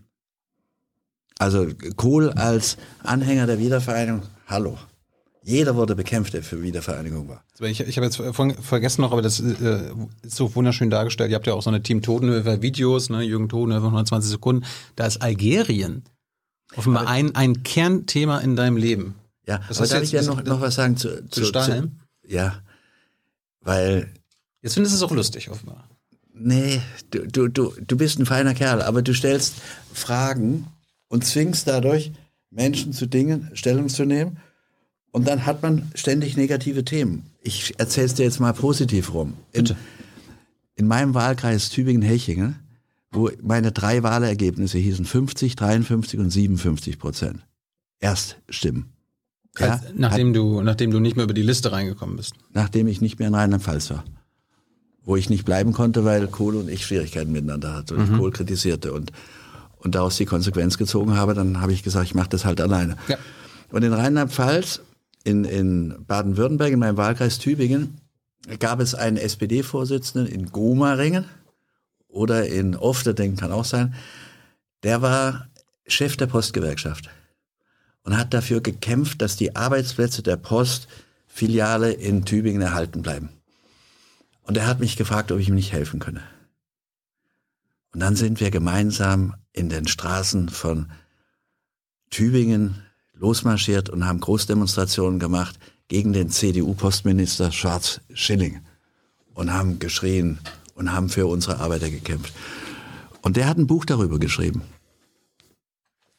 Und der hat beschrieben, dass der Mensch, der ihm am meisten geholfen hätte im Erhalt für die Arbeitsplätze, in Demonstrationen der Gewerkschaft, der Abgeordnete Totenhöfer gewesen ist. Und Schwarz-Schilling hat dann damals ein, ein Treffen mit Trecker erzwungen und hat gesagt, das geht so nicht, dass ein CDU-Abgeordneter gegen einen Minister demonstriert. Und das war das einzige Mal, wo Trecker ein Wort für mich eingelegt hat. Er hat gesagt, haben Sie keinen Wahlkreis? Also ich habe zur gleichen Zeit, wo du glaubst, dass ich in so ein richtiger Rechter war, zur gleichen Zeit habe ich mit den Gewerkschaften auf der Straße demonstriert. Ich habe gefragt, ob du einer warst. Ich wollte das weil du Teil der ergänzen. Stahlhelm-Fraktion warst, die gemeinhin als die Rechten der CDU-Fraktion gegolten haben. Hast du verneint. Ja. Was hat, was hat Algerien in deinem Leben für eine Rolle gespielt? Was, das ist in deiner äh, Jugend Totenhöhe, ein 120 Sekunden Video, das ist ein sehr zentrales Ding, dass das für dich so ein einschneidendes Erlebnis war. Das hast du jetzt in den 60ern, waren so Party, Frauen. Nicht Frauen. So, ich war genauso wie andere junge Leute eben in junge, mal in ein junges Mädchen verliebt. Das Aber wie bist du in. Algerien gelandet? Ich habe in Paris studiert Ja. und habe in Paris die Demonstration gesehen für ein französisches Algerien und für ein algerisches Algerien. Und diese Demonstration, die kam teilweise vom Boulevard Saint-Germain und krachten dann am, am Boulevard Saint-Michel, krachten die dann zusammen. Wir müssen unseren jungen Zuschauern sagen, dass Frankreich Kolonialmacht in Algerien. Frankreich war Kolonialmacht und tief gespalten, ob man, sie haben, die Franzosen haben zwei Millionen Algerier umgebracht. Und Frankreich war in der Frage tief gespalten. Und wenn ich Le Monde las, las ich, Frankreich muss raus. Und wenn ich den Figaro las, die konservative Zeitung, hieß es, Frankreich muss Algerien halten. Und dann habe ich das gemacht, was ich eigentlich immer gemacht habe, wenn es zwei Meinungen gab. Ich bin hingefahren. Das habe ich mein ganzes Leben ab da gemacht. Ich habe mich auf den Motorroller gesetzt und bin nicht nach Algerien gefahren. Ich hatte schon in Marseille einen Unfall und bin dann per Anhalter weiter und bin dann mit dem Schiff im dritten Unterdeck kotzend wie alle anderen Passagiere, die nicht mehr als 50 Mark gezahlt hatten, nach Algier gefahren und habe da junge Leute angesprochen, die dann Kontakte zur FLN hatten. Das waren die, die Befreiungsbewegungen. Und habe mir die Geschichte von Algerien, des Algerienkrieges reingezogen. Bin mit fremden Legionären durch bis nach Konstantin gefahren und habe mir den Algerienkrieg angesehen und habe ab diesem Zeitpunkt die Auffassung vertreten, dass der Kolonialismus A keine Chance hat und B eine unglaubliche Ungerechtigkeit ist. Mit allen Schwierigkeiten das Problem zu lösen dann. Auch de Gaulle hatte dann Riesenschwierigkeiten, Algerien zu befreien, als de Gaulle dann auch nach Algier ging, also nach mir. De Gaulle war der Präsident Frankreichs. Da standen unten eine Million Menschen oder zwei Millionen Menschen und die jubelten ihm alle zu, weil die einen hofften, dass er ein französisches Algerien macht, weil er General war, hatte Frankreich von den Nazis befreit. Und die anderen hoffen, dass er, ja, dass er eben hilft, dass Algerien frei wird. Und Auf welcher Seite standest du? für die Freiheit. Ich, ich bin Sofort. Bei, nee, nicht sofort. Aber ich, ich, ich wäre nicht hingefahren, wenn ich nicht gedacht hätte, hallo, das musst du dir genau anschauen. Und de Gaulle ging dann auf den Balkon, brüllende Menschen, die schrien de Gaulle, de Gaulle, und er sagte nur, ich habe euch verstanden. Je vous ai compris. Und da wusste ich, wie Politik geht. Beantworte blöde Fragen, die von dir, einfach nicht und sag so einen Satz wie, ich habe euch verstanden. Ach, das war ein Fehler. Nein, es war klug. Ach so. Der hat den Rechten und den Linken zugebrüllt, ich habe euch verstanden. Und dann denken beide, okay, Beide er meint mich. zugejubelt, ja. Ich, ich frage, weil äh, in, in dein, dein 120-Sekunden-Video, was ja auch auf, auf eurer Seite steht, da, da wird das ja Algerien so begründet, da, da, hat, da hat dein Lebenswerk begonnen, ne, dein Kampf, Zitat, gegen Ungerechtigkeit, Krieg und Rassismus. Das stimmt, ja. Ja. Mit allen Ecken und Kanten und, und Sätzen, zu denen ich heute nicht mehr stehe, da hat es angefangen. Es Ja. gab dann noch ein Bizerta, Krise von Bizerta in Tunesien, da haben die Franzosen einen Stützpunkt in Tunesien gehabt und die Tunesier haben dann Demonstrationen gemacht und dann haben die Franzosen die Menschen plattgebombt. Hunderte von Toten und die Stadt evakuiert, was bedeutete, dass ich natürlich in die Stadt musste. Und ich bin dann festgenommen worden in Bizerta und dann mit viel Glück wieder freigekommen und von da an habe ich mich um diese Länder gekümmert und habe festgestellt, ich habe zwei Sachen festgestellt, dass unsere Kriege dort, also unsere meine ich europäischen Kriege, ungerecht sind. Und zweitens, dass wir ein falsches Bild von der Bevölkerung dort haben. Wir stellen uns die vor wie so radikale, bösartige Menschen. Und ich habe nirgendwo so viel Gastfreundschaft erlebt wie in orientalischen, muslimischen, arabischen Ländern. Aber ich fand es ganz interessant, weil scheinbar ist in deinen 60ern hat dein Lebenswerk gegen Rassismus begonnen. Du warst dann aber entwicklungspolitischer Sprecher der CDU-Fraktion und hast dann Ende der 70er dich noch für das Apartheidsregime in Südafrika ausgesprochen. Nie. Es Doch, das, ist, das ist belegt. Ja, das, ja, das kannst du dir im Bundestag angucken. ja, aber es gibt Du hast, das, du hast das Apartheidsregime, das weiße Apartheidsregime verteidigt. Du hast den ANC und deren Gewalt einseitig äh, beklagt und warst da auch ziemlich alleine im Bundestag mit. Nein, ich habe immer, wenn ich im Bundestag sprach, hatte ich die Position der CDU-CSU als ihr Sprecher zu vertreten. Das heißt, du sprichst über eine vergangene Zeit und über eine CDU-CSU, die eine andere war. Und ich war ihr Sprecher und hatte das im Kern, das auszusagen, was, was die Position der CDU-CSU war. Ja, aber, wenn, es- aber wenn du gegen Rassismus das warst, wie kannst du denn da das Nein, Apartheidsregime im Namen der CDU verteidigen? Das habe ich nicht. Ich- Darf ich es mal versuchen, näher zu erklären? Apartheid ist völlig inakzeptabel, ist ein Verbrechen. Und ich kam zu dem, ich ging nach Südafrika, weil ich immer dahin gehe. Ich hatte Gespräche mit dem ANC, die als für manche als Freiheitskämpfer, für andere, für, für, für die anderen galten. sie Mandela hattest du auch als Terroristen bezeichnet. Mandela war wegen Mordes, Mandela ist ein ganz großes Vorbild von mir. Also etwas, etwas Gigantisches. Ich habe die südafrikanische Regierung gebeten, ihn im Gefängnis besuchen zu dürfen. Was ein politischer Akt gewesen wäre, der mir in der CDU Schwierigkeiten gebracht hätte. Und die haben das abgelehnt. Es gibt ein Foto, wo ich gegenüber dem Präsidenten von Südafrika sitze. Ich habe da mit den Präsidenten gesprochen und den Chefs. Der hieß Forster. Und ich habe ihm gesagt, dieses System hat keine Zukunft. Der Westen, der ganze Westen hat zu denen noch gehalten oder ein Großteil des Westens, Amerika, auch die offizielle deutsche Politik. Die offizielle deutsche Politik hat nach Wegen gesucht, also kann man da mehrere Länder machen, kann man Wege finden, wo die Weißen mitberechtigt sind und, und, und. Muss es ein Einheitsstaat sein? Das waren die einzigen Diskussionen. Ich habe damals mit dem Bundespräsidenten Karl Carstens ganz lange gesprochen, der mir auch gesagt hat, Herr Tonhöfer, Sie müssen eines wissen, das weiß ich auch. Der Kolonialismus wird enden. Ich kannte ja auch die Geschichte des Kolonialismus, dass es ein Projekt des Westens war, um diese Länder zu unterdrücken. Und ich habe Botha, als ich sagte, das hat keine Zukunft.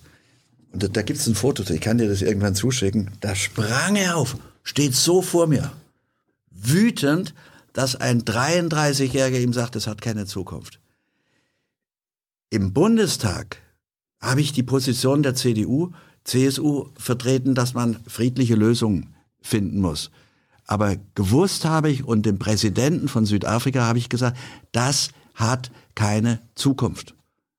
Und das kann ich, würde ich auch zu jedem anderen Regime sagen, würde ich auch noch, es gibt ja noch ein paar andere Regime Ja, ja, aber ich, auf der Welt. ich, ich, ich hatte gesehen, dass du auch als äh, Sprecher dann richtig Ärger innerhalb der Fraktion bekommen hast, weil du das Apartheidsregime Ja, verteidigt hattest. Und Nein, äh, die, haben dann eine, die haben dann eine Faktenfindungskommission gemacht aus CDU-Lern und CSU-Lern und Das war eine andere Frage, ob, ob bestimmte Vorwürfe von mir äh, berechtigt waren. Mhm. Aber es gab keine Fact-Finding-Mission über mich. Ich kann nur sagen, Nee, nicht über dich, aber über, über die Situation vor Ort, weil du das zu einseitig dargestellt hattest ich habe als nicht Sprecher der einseitig CDU-Fraktion. dargestellt, sondern ich habe immer in all diesen Situationen, ob ich jetzt nach Irak gehe oder nach Afghanistan gehe, wenn ich in Afghanistan bin, spreche ich mit Karzai oder habe ich mit Karzai gesprochen und habe mit Taliban-Führern gesprochen.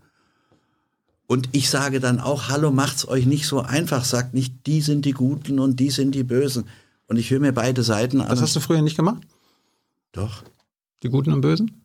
Unterteilt?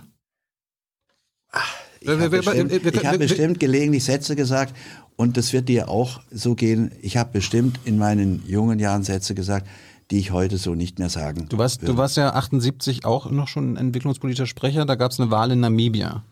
Da wurde die SWAPO aus, ähm, ausgeschlossen. War die größte schwarzafrikanische Partei. Und nach der Wahl hast du verkündet, das sind die demokratischsten Wahlen ever in Afrika gewesen. Wo nur Weiße in Namibia zur Wahl standen. Und da hat selbst der UN-Sicherheitsrat gesagt, das ist Quatsch. Das Also waren, das, waren, das waren keine Wahlen und du hast quasi gelobt, dass quasi die weiße Minderheit dort Wahlen abgehalten hat zum Schein. Also, also das, das, schien, das scheint ein bisschen so ein Muster gewesen zu sein. Nein, das war, die, das war die offizielle Politik der CDU, CSU, Lösungen zu finden, die friedlich verlaufen. Also nicht hinzugehen, nimm dir, nicht hinzugehen zu sagen, die eine Seite muss jetzt sofort die Macht übernehmen. In manchen Ländern, also zum Beispiel in Rhodesien, ist so lange gewählt worden, bis der Kandidat des Westens dran war. Da war mal zwischendrin einer gewählt, das war ein Bischof, ein Schwarzer, Bischof Musureva, den hat der Westen nicht gewollt. Also hat der Westen gesagt, nein, die Wahl wird nicht anerkannt. Mhm. Ich habe mich in all diesen Ländern dafür eingesetzt, dass es friedliche Übergänge gibt. Und das ist übrigens, wenn du von Mustern sprichst, auch dasselbe Muster, was ich in, in Syrien habe. Ich, ich sage, hallo, wir müssen Friedenslösungen finden und keine Kriegslösungen, in denen die eine Seite den Sieg zugesprochen bekommt und die andere hat zu ja. verschwinden. Ich meine, aber wir, wir brauchen nicht nur in Afrika stehen, bleiben in Chile äh, gab es ja die demokratische gewählte Regierung von Allende. Sag mal, haben wir hier jetzt ein Interview oder ist das ein Verhör? Nee, das sind interessante, nee, das sind interessante biografische Details. Nein, aber du suchst dir die aus. Du kannst auch von mir, wenn du mein Nein. Leben nimmst, kannst du sagen, das ist der einzige CDU-Abgeordnete, der mit Gewerkschaften auf den Straßen... Wir, kommen, wir kommen auch noch zu anderen Sachen, aber das sind ja interessante Sachen. Darum ist ja dein Wandel. Du sagst ja selbst, du hast einen Wandel durchlebt. Darum, möchte, ich, darum möchte ich es gerne wissen. Darf ich, darf ich sagen? Du hast, du hast die sozialistische Regierung Allende's stark kritisierst. Du wolltest nicht, dass die BRD damals äh, Kreditzahlungen und so weiter machst und die waren demokratisch gewählt. Dann hat der CIA mit einem Militärputsch Allende, Allende, die CIA Allende getötet, mit einem Militärputsch äh, durch, durch ja. Pinochet ersetzt. Und du warst der Erste, der gesagt hat, jetzt müssen wir die Kreditzahlung machen und hast. Das ist einfach äh, falsch. Du hast dich falsch informiert. Nein. Sorry. Du, Sir, du hast, du hast Pinochet ist, sogar besucht, fake, richtig? Fake News. Hast du Pinochet besucht? Du verbreitest hier Fake News, echte Fake News. Die Zeit, also Fake das steht im News. Bundestagsarchiv. Die Zeit, die Zeit hat mich dann interviewt. Mhm. Und das ist ein Artikel in der Zeit, den kannst du auch noch, also ich muss dann manchmal auch dir eine Grenze aufzeigen, für mein Recht. Wenn, das unterscheidet uns dann von einem Gestapo-Verhör.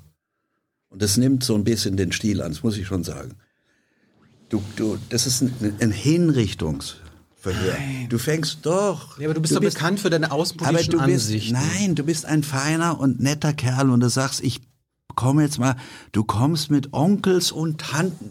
Ich habe nie jemanden gebraucht, um eine Karriere zu machen. Und, und dann das haben wir klargestellt.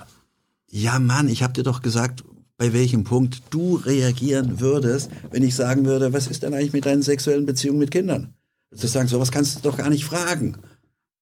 Ja, aber es gibt Belege, dass also ich wollte dir nur Regierung das Interview Allende der Zeit. Nein, stimmt einfach nicht. Ich habe, ich habe die Regierung Allende nicht gut gefunden. Mhm. Richtig.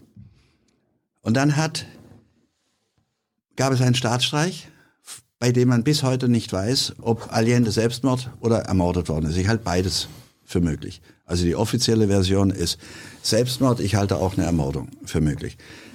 Und dann hat ein General übernommen, der dann jahrelang Präsident von Chile war. Pinochet. Pinochet. Und dieser General hat 5000 meist weit links stehende die 4500 politischen Gefangenen? Politische Gefangene in ein Stadion gesperrt. Da hast du behauptet, dass du da daran beteiligt warst, sie freizulassen. Ja. Und das da habe ich. Da gibt es keine Belege für.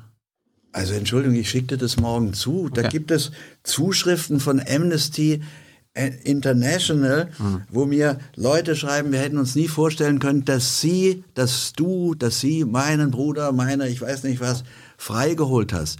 Ich habe mit dem Pinochet, mit dem Innenminister, ein halbes, erstens habe ich zwei Tage mit ihm verhandelt und zweitens habe ich ein halbes Jahr Schriftverkehr mit dem gehabt, der, ich habe ihn dann auf sein Offizierswort festgelegt. Ich bin mit dem, das war an Ostern irgendwann 1900 in den 70er Jahren, 75 sowas, mhm. im, in Punta Arenas gewesen und habe gesagt, ich, ich, ich saß da blöde rum und ich habe gesagt, ich bin gekommen, um über eine Frage zu sprechen. Und das sind die Gefangenen. Und dann sind wir auf und ab und auf und ab. Und er hat gesagt, das sind, das sind Terroristen. Und ich habe gesagt, ja, lassen Sie sie frei. Und an einem ganz bestimmten Punkt hat er gesagt, okay, Sie haben mich überzeugt, ich werde Sie freilassen. Und dann habe ich ihm gesagt, kriege ich hier Offiziersehrenwort. So Offiziere reagieren. Ja. Und da hat er mir die Hand drauf gegeben. Auf dieses Offiziersehrenwort bin ich dann später in den Briefen eingegangen. Und ich habe von Amnesty International, von, von Unterabteilungen, mehrere Briefe bekommen von Verwandten, die ich da rausgeholt habe. Und darüber habe ich, deswegen habe ich gesagt, ist Fake News, eine Dokumentation, die du hättest haben können, herausgegeben. Die Wahrheit über Chile oder so irgendwas hieß das. Wo diese Schreiben von mir und die Schreiben von Amnesty International alle drin sind. Und dann zum Zweiten. Aber warum hat sich der, Die Zeit- der chilenische Diktator mit einem einfachen deutschen Ich war ein Bundestagsabgeordneten bunter Hund, die wussten alle, ich, warum hat sich Indira Gandhi, die Präsidentin, Premierministerin von Indien, mit mir unterhalten? Die haben sich alle mit mir unterhalten. Ich habe alle Staatschefs, die ich sprechen wollte, gesprochen. Bin hingegangen, habe gesagt, ich möchte, ich möchte sie sprechen. Und es gab immer ein Problem. Und dieses, diese Geschichte mit dem, mit dem Geld freigeben, das ging hin und her und da ist sicher das eine oder andere auch falsch zitiert worden. Da hat die Zeit mit mir ein Interview gemacht. Und dieses Interview heißt, kein Geld, Überschrift, kein Geld für Generale. Das hätten deine Leute recherchieren müssen. Das steht in der Zeit. Kein Totenhöfer, kein Geld für Generale. Und da stand drin, diese Kapitalhilfe kann jetzt nicht gezahlt werden. Wenn, das war eine Zusage Deutschlands. Und ich habe mich dafür ausgesprochen, sie nicht zu zahlen. So, so sieht eine richtige Recherche aus. Und ich finde eigentlich nett, dass du dabei immer noch ruhig bleibst, nachdem ich dir jetzt gezeigt habe, dass du in zwei Punkten Unrecht hattest. Es gibt die Dokumentation über die Freilassung der Gefangenen und es gibt ein Interview in der angesehenen Zeit, Ja. wo ich mich gegen die Kapitalhilfe für Pinochet ausgesprochen habe. Hey Leute, hier sind Thilo. Und Tyler, Jung und Naiv gibt es ja nur durch eure Unterstützung. hier gibt's keine Werbung, außer für uns selbst. Das sagst du jetzt auch schon ein paar Jahre, ne? ja. Aber man muss ja Aber mal es wieder darauf halt, hinweisen. Ne? Es Stimmt halt. Ne? Und ihr könnt uns per Banküberweisung unterstützen oder PayPal. und wie ihr das alles machen könnt, findet ihr in der Podcast-Beschreibung. Wie gesagt, es gab nur keine, äh, Be keinen Beleg, dass du für die Freilassung jetzt Doch. direkt verantwortet. Das ist eine Entschuldigung, das ist eine Dokumentation, das sind meine Briefe an Pinochet, meine Briefe an den Innenminister. Da, haben, da hat sich sonst niemand für diese Gefangenen eingesetzt. Doch. Ja. Genscher zum Beispiel. Die, die Botschafterin war so eine charmante Dame. Ich weiß, dass Genscher, ich weiß, dass viele sich eingesetzt haben. Ich habe doch nicht gesagt, ich habe die alleine rausgeholt. Aber ich glaube, ich habe den entscheidenden Punkt gemacht. Gut. Und jedes Mal, wenn ich mich mit so einem Diktator treffe oder mit Terroristen treffe, dann kommen Leute und sagen, boah, jetzt sind Sie Freund von Terroristen. Also irgendwann müssen sich meine Gegner mal entscheiden, ob ich jetzt ein Freund von Terroristen bin oder von ihren Gegnern, den Diktatoren. Ich kann nicht beides sein. Heutzutage redest du ja mit Terroristen und triffst dich mit denen und führst Interviews. Warum hast du das früher nicht gemacht? Doch, habe ich doch immer gemacht. Ich war doch bei der FLN mit im, im Alter von 20 Jahren. Das waren für die Franzosen Terroristen. Du warst in den 70ern hast du mal gesagt, äh, Das war sogar 1960. in den 70ern hast du äh, in Sachen Terroristen hat's aufgefordert, erstens Jagdkommandos, zweitens gezielte Todesschüsse, Ja, drittens jetzt- Abschaffung der Zwangsernährung von Terroristen. Aber jetzt reden wir von der Roten Armee-Fraktion, vom deutschen Terrorismus. RAF. Da habe ich Sachen gesagt, die ich so heute nicht mehr sagen würde. Warum hast du die gesagt? Das, sind, ja, das sind ja eigentlich unmenschliche Forderungen. Nee, das ist, Gezielte, gezielte Schüsse ohne Gerichtsprozess und alles Mögliche. Ja, sehe ich so. Das ist das, was die Amerikaner heute ständig machen. Das machen sie, Das hast du vor der, früher gemacht. ja, nee, nicht gemacht. Ich habe es nicht gemacht. Warum hast du das gemacht? Ich habe eine sehr harte Position gegenüber Terroristen. Auch heute noch. Und ich sage das denen auch. Und deswegen war ich auch, als ich beim IS war, ständig in Gefahr. Die Terroristen in Deutschland haben einen Freund von mir umgebracht. Hans-Martin Schleier. Arbeitgeber, Verbandspräsident. Der nicht so war, wie er aussah, sondern ein ganz milder Mann, der mich immer für soziale Leistungen gedrängt hat und den ich als junger Abgeordneter immer wieder getroffen habe. Und 14 Tage 14 Tage nach seiner Ermordung waren wir eigentlich wieder verabredet. Und da bin ich bitter gewesen. Es gibt übrigens, da hast du völlig recht, du, das ist ein bemerkenswertes Interview, was du gerade machst. Du sprichst mit einem Menschen darüber, was er vor 50 Jahren gesagt hat. Und ich kann dir nur sagen, ich habe vor 50 Jahren sehr viel Gescheites gesagt. Aber ich habe auch richtig Scheiße gesagt. Als du im Bundestag warst, Ja. wo du jetzt wieder hin willst. Ja, aber ich gehe jetzt hin, weil ich aus diesen Fehlern gelernt habe und weil die Leute, die heute an der Macht sind, nichts gelernt haben. Ich habe damals den einen oder anderen harten Satz gesagt. Diese Leute waren früher gegen Krieg. Die rechtfertigen einen Krieg nach dem anderen. Ich bin, du sprichst mit einem der wenigen Leute, die beim Afghanistan-Krieg vom ersten Tag an gesagt haben, macht das nicht. Und wir haben da nicht einen durch Jagdschuss getötet. Wir haben 300.000 Menschen getötet. Und ich, und ich sage, ich habe Fehler gemacht. Aber ich habe aus meinen Fehlern gelernt. Und die stecken in ihren Fehlern drin. Wir haben eine Regierung, die einen Krieg nach dem anderen führt. Einen Krieg nach dem anderen auch noch verliert. Die ständig Tausende von Menschen tötet. Was haben wir in Afghanistan zu suchen? Was haben wir in Mali zu suchen? Was haben wir im Irak, in Syrien In, und so weiter? äh, in Afghanistan haben wir zu suchen, unter anderem die Taliban zu bekämpfen. die, wi- äh, die, die du ja früher auch, äh, Anfang der 80er, da hießen sie Mujahideen. Nein, das Da ist fand- völlig da anders. Also, Was ist denn das Die, Am die? Amerikaner haben doch die Mujahideen unterstützt, die gegen die sowjetische Nein, aber- Besatzung gekämpft ja, haben, aus denen die Taliban hervorgegangen sind. Nein, die Taliban waren die Gegner der Mujahideen. Die Taliban haben, die Taliban sind, Mann, Thilo. Ich war auch in, ich war, war auch schon in Afghanistan, da haben sie uns das aber auch so ähnlich erklärt. die Taliban haben die Mujahideen, die an die Macht kamen und dann Nach den Scheiße Sowjets. gebaut haben. Nach den Sowjets, ja. Und dann ist eine Bewegung entstanden, die gesagt hat, diese Mujahideen, die müssen wir vertreiben. Die Bin Laden wurde durch amerikanische Abgeordnete, den, die haben sich getroffen, die, äh, die haben äh, Waffen empfangen. Du warst ja selbst vor Ort, ich weiß nicht, ob du Bin Laden getroffen hast, aber du hast einen Mujahideen getroffen. Ja, sicher. Das waren damals die Menschen, die für die afghanische und unter den Mujahideen gab es Demokraten. Demokratische und auch Freunde von mir. Da gab es zum Beispiel einen Mujahedi, der Präsident war, das war ein Demokrat.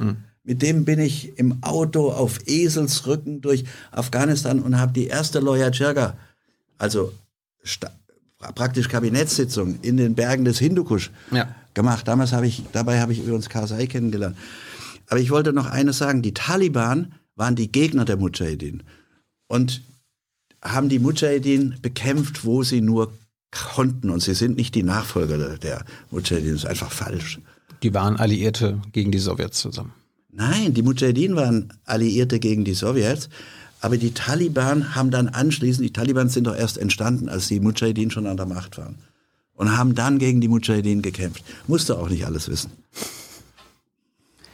Wie, wie, wie kam das denn, dass du nach dem 11. September quasi, du warst ja vorher meistens immer so pro-amerikanisch, nach, dem- nach dem 11. September hat sich das ja gedreht, außenpolitisch. Wie kommt das? Also ich bin, glaube ich, viermal während des sowjetischen Krieges in Afghanistan gewesen, auch als der Einzige, war, ging keiner am Anfang hin. Zu Fuß über die, den Hindukusch, 4000 Meter und dann wieder runter. Und ich habe Geld gesammelt für die Flüchtlinge und ich habe mich wie überall immer für eine friedliche Lösung eingesetzt. Ich habe mich mit Sowjets getroffen. In Moskau habe über Afghanistan gesprochen. Ich habe mit dem Oberfeldmarschall, der den Krieg geführt hat, Akromejew, darüber gesprochen, dass sie verschwinden müssten aus Afghanistan, weil dort 90 Prozent der Bevölkerung gegen die Sowjets waren. Und ich habe Akromejew zweimal zum Essen getroffen. Wir sind fast Freunde geworden. Das war der Gegner, der Feind. Und dann marschieren die Amerikaner nach 9-11 in Afghanistan ein, das ihnen nichts getan hat. Afghanistan, da saß der Bin Laden, der von einem Land ins andere gejagt und ausgewiesen wurde, dem man den Pass weggenommen hatte. Aber wenn er die Hintermänner, wenn die Amerikaner die Hintermänner dieses Anschlags von 9-11 hätten, sich krallen wollen, dann hätten sie Saudi-Arabien angreifen müssen. Dann hätten sie, die Terroristen wurden hier in Hamburg, haben sie trainiert, dann hätten sie mit Deutschland was sich überlegen müssen, aber doch nicht Afghanistan. Die haben Afghanistan angegriffen, weil das ein alter Plan ist, weil man von Afghanistan aus Indien, China und Russland kontrollieren kann. Und da saßen wir in der aber Küche. War, war ja auch abgesegnet vom UN-Sicherheitsrat. Also die Invasion. kriegst du, kriegst du bei sowas, kriegst du halt eine Absicherung. Und die Amerikaner sind schon einmarschiert, bevor sie ein Mandat hatten. Und die deutschen Spezialeinheiten sind einmarschiert, bevor es irgendein Mandat gab. Alles völkerrechtswidrig. Und da saßen wir in der Küche bei uns. Und meine Kinder haben gesagt, so, du Oberheld, ich bin Ehrenoberst der amerikanischen Armee. Warum eigentlich? Ich bin Ehren-Girl Scout der amerikanischen Armee. Wegen Afghanistan damals, oder was? Nee, die, in, in, in meinem Wahlkreis, den ich früher hatte, Kaiserslautern, Rammstein. das, da, da, das, Du hattest, das du hattest Rammstein in deinem Wahlkreis? Ja, natürlich. Die, die, die Drohnen, die Relaisstation heutzutage? Die ich, die ich damals kritisch gesehen habe und die ich heute bekämpfe. Hm. Und da ist der Oberbürgermeister genauso SPD, Ehrenoberst, wie auch ich. Und da haben meine Kinder gesagt, so, und was ist jetzt, wenn Amerika so einen Scheißkrieg führt? Was machst du jetzt, du Held? Ja. Und da habe ich gesagt, ich muss gegen den Krieg Amerikas und Deutschlands genauso sein, wie ich gegen den Krieg der Sowjetunion war. Und ab dem Zeitpunkt habe ich gegen diesen Krieg geschrieben. Wer weint schon um Abdul und Tanaya war ein Buch. Und ich finde, dass mit all den Irrtümern, die du da mühsam und deine Leute dir rausgesucht haben, dass dieses Leben richtig konsequent war. Ich bin einer der ganz wenigen, die am Anfang gesagt hat, Afghanistan ist eine Katastrophe. Und ich habe, ich habe, war auch einer der ganz wenigen, die gesagt haben, Syrien wird eine Katastrophe. Jetzt kann man sagen, ja, sie waren für den oder jenen, ich war für keinen. Also du warst für Assad. Ach Quatsch, schon wieder so ein Quatsch. Du hast gesagt, Assad setzt sich glaubhaft für eine Demokratie ein. Nein, Doch 2011 sogar schon. da gibt es, Und dann nach dem Interview mit Assad in der ARD auch nochmal. da gibt es einen Briefwechsel, den ich mit einer Pressereferentin von ihm hatte. Und über die ich, die, die in Amerika lebt, die ist Tochter, sehr attraktive Tochter des Botschafters von Syrien bei den Die Prinzessin. ja, bei den Vereinten Nationen. Und wir beide haben ausgemacht, wir kriegen ihn dazu, dass er ein Stück Demokratie und die zweite Forderung von mir war, er spricht, er muss mit den Rebellen sprechen. Und der habe ich viele Sachen geschrieben. Da habe ich auch gesagt, Mann, er ist der Einzige, der Demokratie herschaffen kann. Er war auch der Einzige, weil er Diktator ist. Und das kann man nicht in einen anderen Zusammenhang stellen. Ich habe zweimal mit ihm richtig verhandelt. Und ich habe nicht nur mit ihm verhandelt. Und ich habe zwei Friedensvorschläge gebracht. Einmal war ich im, in Absprache mit dem Weißen Haus dort, Obama, in Absprache mit dem Botschafter, der mich alle paar Tage anrief, und habe einen, einen Plan vorgelegt, der so viel weiter ging als alles, was sonst diskutiert wurde, wo er massive Zugeständnisse machen musste, Assad. Und das Zweite war, war ich in Absprache mit der deutschen Kanzlerin, mit Merkel dort. Und er hat ein, ein, er hat sie um Vermittlung gebeten.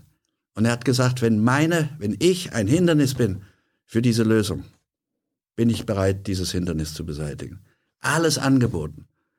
Merkel hat mir dann mitteilen lassen über ihren Sicherheitsberater, der Herr Todenhöfer erwartet doch wohl nicht, dass ich mit dem Kerl rede. Genau das erwarte ich für, von jemandem, der sich für Frieden einsetzt. Dass er mit den schlimmsten Leuten auf der Welt redet. Wenn du Frieden willst, musst du mit Verbrechern sprechen. Du kannst nicht nur mit den Guten sprechen, du musst auch mit den Bösen sprechen, sonst kriegst du nie Frieden. Ich will ein, ein auspolitisches Thema noch machen, bevor wir zu deiner Partei kommen, die Türkei. Ähm, warum hast du kritisiert, dass der Völkermord an den Armeniern durch den Bundestag anerkannt wurde?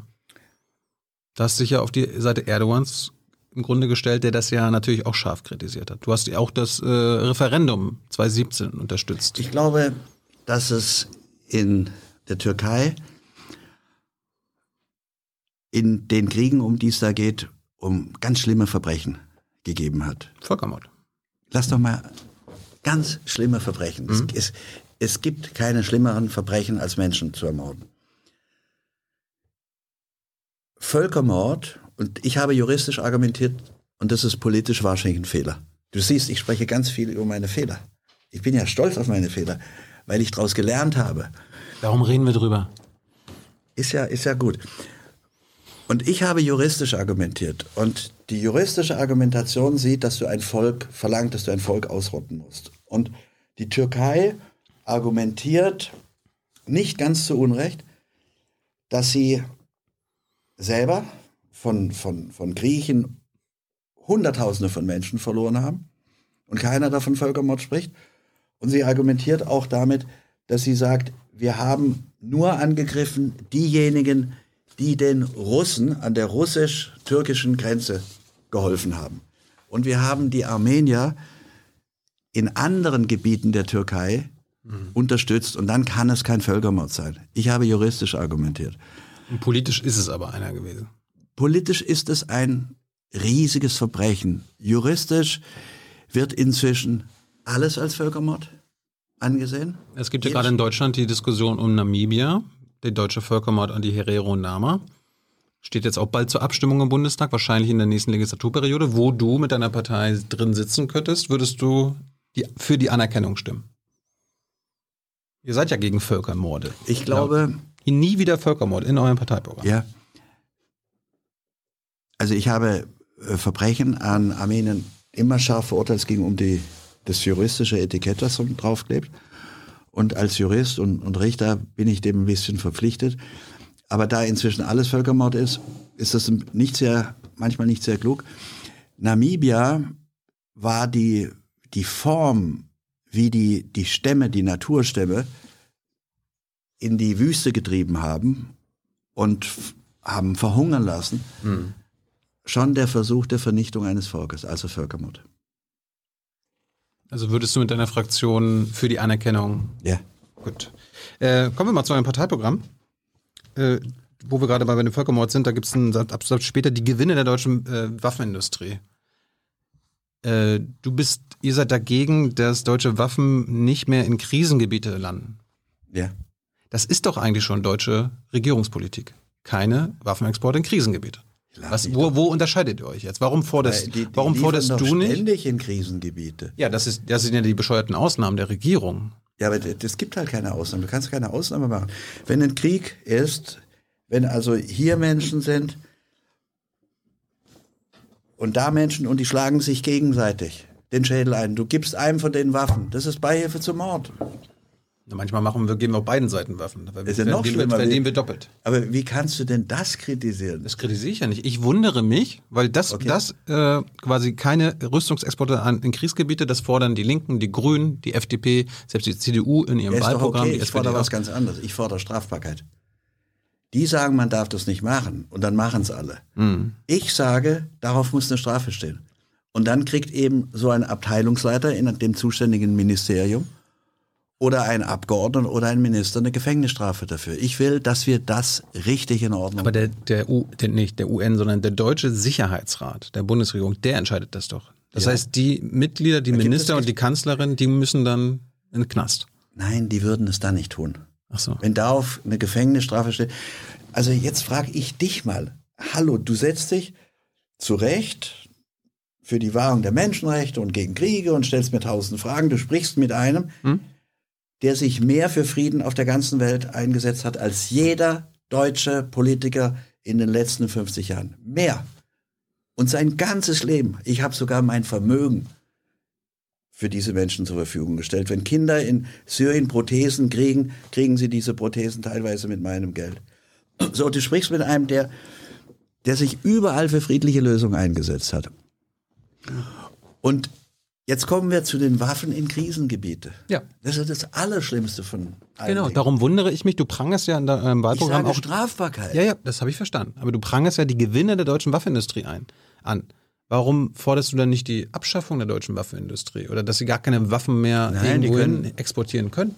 Nee, Deutschland. Das würde ich, doch die, das, Wurzel, das Problem an der Wurzel packen. Ja, ich habe mich nicht für die Abschaffung der Bundeswehr ausgesprochen. Nee, ich rede jetzt von der deutschen Waffenindustrie. Ja, wir brauchen, die Bundeswehr braucht, wir brauchen eine gute Verteidigung. Soll niemand eingeladen werden, Deutschland anzugreifen. Das ist im Augenblick auch nicht die Gefahr, aber die Dinge können sich ja in der Zeit ändern. Hm. Und da braucht die Bundeswehr Waffen. Und wenn die Bundeswehr Waffen an die Amerikaner, an Bündnispartner liefert, das kritisiere ich auch gar nicht. Ich kritisiere in Krisengebiete. Also wenn die Amerikaner zum Beispiel bestimmte Waffen, bestimmte Raketen, bestimmte all diesen Scheiß nach in den Jemen liefern. Mhm. und die Deutschen würden den Amerikanern dabei behilflich sein, was auch geschehen ist, dann bin ich dagegen. Und um mal die, die Diskussion in die richtige Richtung zu bringen, ich war im Jemen. Es gibt keinen deutschen Abgeordneten, der im Jemen war. Ich habe auch da mit Rebellen und Regierungschefs gesprochen. Und das ist eine der größten Schweinereien, die es überhaupt gibt. Wir haben bis vor zwei oder drei Jahren, haben wir da Waffen reingeliefert. Und wir sind angegriffen worden von saudischen Flugzeugen, die möglicherweise Eurofighter waren. Wir haben da alles, was sie haben wollten, dorthin geschickt. Und dagegen kämpfen wir. Und es ist doch gut, wenn es in dem Programm steht, wenn es in Zukunft strafbar ist. Ja. Wenn du mit Waffen keine, kein Geld mehr verdienen kannst. In deinem Wahlprogramm steht auch, viele Auslandseinsätze Deu- Deutschlands sind verfassungswidrig. Ja. Viele. Welche denn? Also um es mal ganz präzise zu machen, der Leiter der Rechtsabteilung der, des Verteidigungsministeriums, der 16 Jahre lang Leiter der Rechtsabteilung war, ein Dr. Dieter Weingärter, hat in der FAZ geschrieben, wenn das Grundgesetz uns das nicht erlaubt, dann biegen wir uns halt das Grundgesetz zurecht. Der kritisiert das. Das ist ein unglaublicher Satz. Du redest jetzt von Counterdash, der Operation Counterdash, ne? Wo es gegen ISIS im Irak und Syrien ging. die, die, die fliegen noch immer noch Angriffe. Ja, ja. Die haben Mosul angegriffen. So, Mosul ist für dich eine fremde Stadt. Ich war, ich war dreimal während des Krieges dort. Und 40.000 Zivilisten haben wir, die Amerikaner, und wir haben ihnen die Zielplanung gegeben, dort getötet. 3.000 Terroristen, die haben den Tod gesucht. Dazu spreche ich nicht. Aber 40.000 Zivilisten umgebracht mit deutscher Hilfe. Hallo. Ja. Und die haben kein Mandat. Die sagen ständig, Es gibt kein UN-Mandat. Es Das- gibt das, keines. das, ist, das ist schreibt korrekt. der Leiter der Rechtsabteilung. Das ist korrekt. Äh, Es ist ein verfassungsrechtlich umstrittener Einsatz. Du, das heißt umstritten, er ist verfassungswidrig. naja, es ist, die Linken haben das doch vom Verfassungsgericht gebracht. Da wurde das jetzt Ja. nicht so gesehen. Ja. Aber du sagst ja, es gibt viele Auslandseinsätze der Bundeswehr, die verfassungswidrig sind. Welche denn noch? Also ich, ich nenne Syrien, Irak ist ja eigentlich ausreichend. Ja, das ist aber einer. Den- meine, es, es gibt eine ganze Liste an Außer, Ja, ja, welche machen, denn Machen noch? wir doch mal weiter. Die erste Phase des Afghanistan-Krieges, als wir KSK-Spezialkräfte hingeschickt haben, bevor es irgendein Mandat gab, rein verfassungswidrig. Kein Verteidigungsfall, kein Mandat, nichts. Deutschland schickt seine Spezialkräfte Ja, aber wenn in eurem Wahlprogramm steht, die sind äh, verfassungswidrig, Okay. dann, dann sprichst du von aktuellen. Dann machen wir weiter. Mali. Mali. Wir sind von den, Fra Ja. ich sage, ich, um meine Position mal zu verdeutlichen, wenn es ein Mandat des Sicherheitsrates gibt, dann heißt es für mich nicht, dass es damit rechtsmäßig ist. Weil wenn ein Volk überfallen wird, ein Land überfallen wird und der Sicherheitsrat hat eine Zufallsmehrheit und sagt, es ist gut, überfallt die mal kräftig, bleibt es für mich verfassungswidrig. Das deutsche Grundgesetz erlaubt lediglich Verteidigung. Verteidigung unseres Landes und noch der, der Bündnispartner. Richtig. Das ist doch keine Verteidigung. Was machen wir in Mali? So, ich kann dir sagen, was wir in Mali machen. Die Franzosen haben Deutschland gebeten, nach Mali zu kommen. Warum sind die Franzosen in Mali? Die Franzosen sind in Mali und im Niger und in diesem ganzen Bereich ihrer frühen Kolonie, weil es dort Uran gibt. Die Franzosen wollen dieses Gebiet Niger, Malis als eine Region nicht aufgeben, weil sie das für ihre Kernstoff, für ihre Kernkraftenergie brauchen. Und wir schicken, wir schaffen in Deutschland die Kernkraft ab. Wir schicken aber Soldaten nach Mali, die den Franzosen helfen, ihre Nuklearkraft, ihre Nuklearunterstützung, ihre Nuklearrohstoffe zu schützen. Hallo, das ist doch sowas von verlogen. Da brauche ich gar nicht mit der Verfassung kommen. Das hat doch mit Verteidigung nichts zu tun, wenn wir die Nuklearinteressen der Franzosen in Mali unterstützen mit unseren Soldaten. Ihr fordert ja alle Auslandseinsätze der Bundeswehr zu beenden. Ja, weil das nichts mit Verteidigung zu Wie tun viele, hat. wie viele laufen denn aktuell? Also was man, es ko- kommt drauf an, was man als kriegerische Einsätze ansieht. Wir sind auch gegen die Piraterie angeblich vor Somalia unterwegs. Nee, ihr und sagt ja nicht Kriegseinsätze der Bundeswehr, sondern die Auslandseinsätze. Ja. Welche, wie alle viel, wie militärischen. Über zehn. Alle militärischen Einsätze. Die Bundeswehr. Alle sinnlos. ja. Nenn mir einen, ich frage das jetzt mal umgekehrt, nenn mir einen sinnhaften Militäreinsatz Deutschlands. Also ich finde, Mann, du hast vorhin gekommen, du bist vorhin mit meinen Onkels und Tanten gekommen, die irgendwas. Und ich sagte, und du fragst jetzt, hallo, gibt's nicht doch sinnhafte? Es gibt keine sinnhaften Militäreinsätze. es gibt die UN-Beobachtermission in der Westsahara, es gibt die Unterstützung beim Aufbau neuen, des neuen Staates äh, Südsudan, Ich rede von- es gibt die Friedenssicherung rede Kosovo, von- das sind alles Außeneinsätze der Bundeswehr. Ich rede von Militär, von Das Militäreinsätzen. ist Militäreinsatz. Lass mich die ganze Sache mal, mal anders. Ja, das ist die Liste der aktuellen Auslandseinsätze. Ja, die du alle beenden. Ich habe gesagt, ja, alle.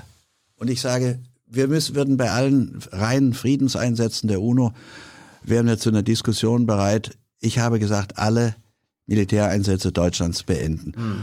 Und ich weiß nicht, ob du weißt, worüber du redest, wenn du von Militäreinsätzen sprichst. Du, warst du schon mal in einem Krankenhaus, wo verletzte Opfer unserer Kriege liegen? Hast du eine Vorstellung, Ja. was ein Krieg heißt? Hast du eine Vorstellung, wenn ein Kind kein, kein Bein mehr hat, wenn beide weg sind und ein Auge verloren hat? Hast du eine Vorstellung, was das heißt?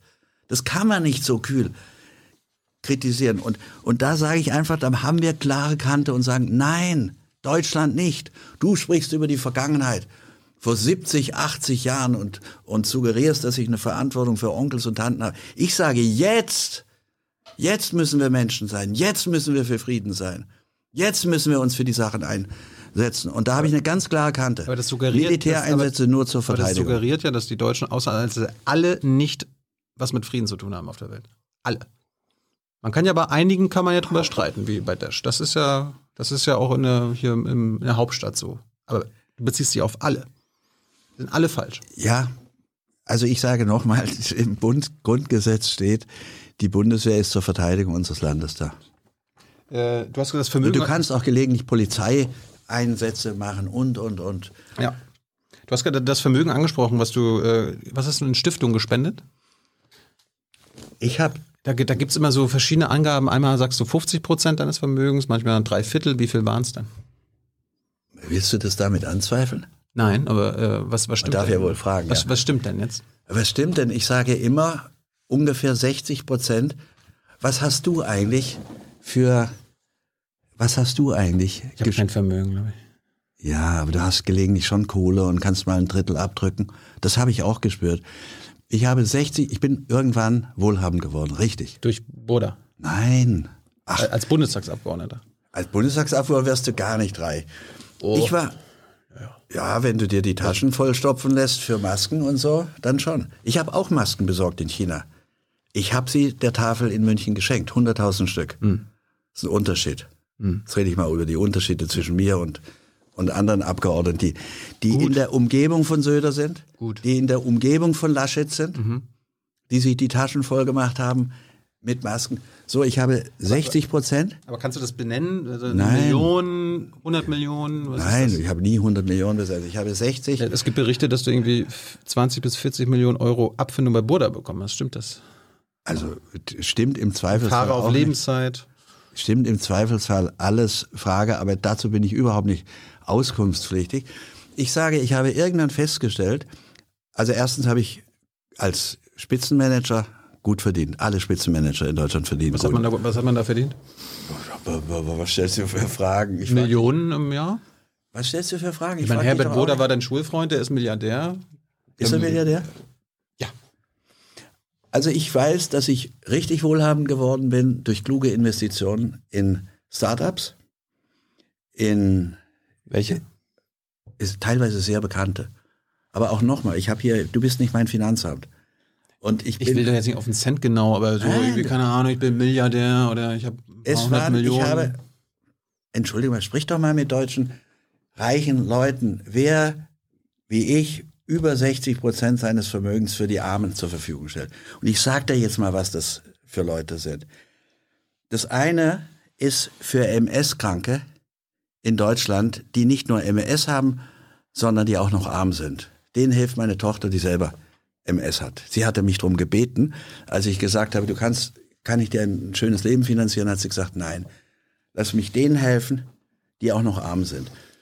Dann helfen wir zum Beispiel in München vereinsamten, armen, kranken, alten Menschen. Das, äh, wir haben ein Rentenproblem, ein riesiges, das diese Regierung nicht in Ordnung bringt, aber das größte Problem der Rentner ist ihre Einsamkeit. Eine unglaubliche Einsamkeit von Menschen, die keinen mehr haben und die jeden Tag immer wieder nur darauf warten, wann dieser Tag zu Ende ist. Wir machen, die kriegen die ersten Frühlingsblumen, sie kriegen die ersten Erdbeeren, die ersten Kirschen, sie kriegen die ersten Sommerblumen. Wir gehen mit ihnen wandern, wir gehen mit ihnen in die Oper. Im Herbst bringe ich ihnen heiße Maroni. Ja. Ja, was heißt ja? Ich, ich hatte jetzt, Mach's doch. Ich hatte jetzt erstmal nach deinem Vermögen gefragt, weil Nein, ich das fand das, doch pass pass ich, ich fand, ja, doch, doch. 1984 hast du als erster und glaube ich einziger CDU-Abgeordneter deine gesamten Einkommensverhältnisse offengelegt. Ja. Würdest du das, wenn du jetzt wieder in den Bundestag kommst, erneut machen? Das ist eine gute Idee. Ich war der einzige gläserne Abgeordnete im Deutschen Bundestag. Stimmt. jetzt willst- CDU-Abgeordnete. Und jetzt willst du wieder in den Bundestag? Du könntest jetzt schon gläsern sein und sagen, Tilo, ich habe 100 Millionen.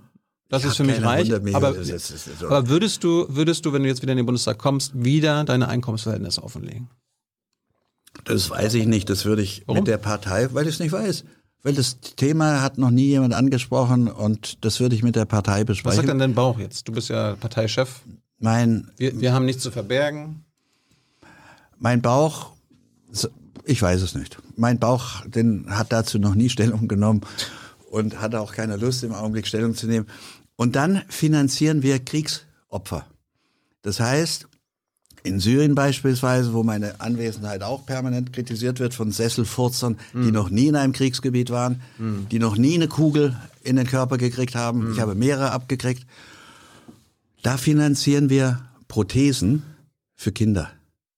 Und wenn du das Glück, das ist so, so bitter, wenn du das Glück von Kindern siehst, wenn die eine Prothese kriegen und wenn sie anschließend mit der Prothese Fußball spielen, da weißt du, was du hast, wenn du Frieden hast.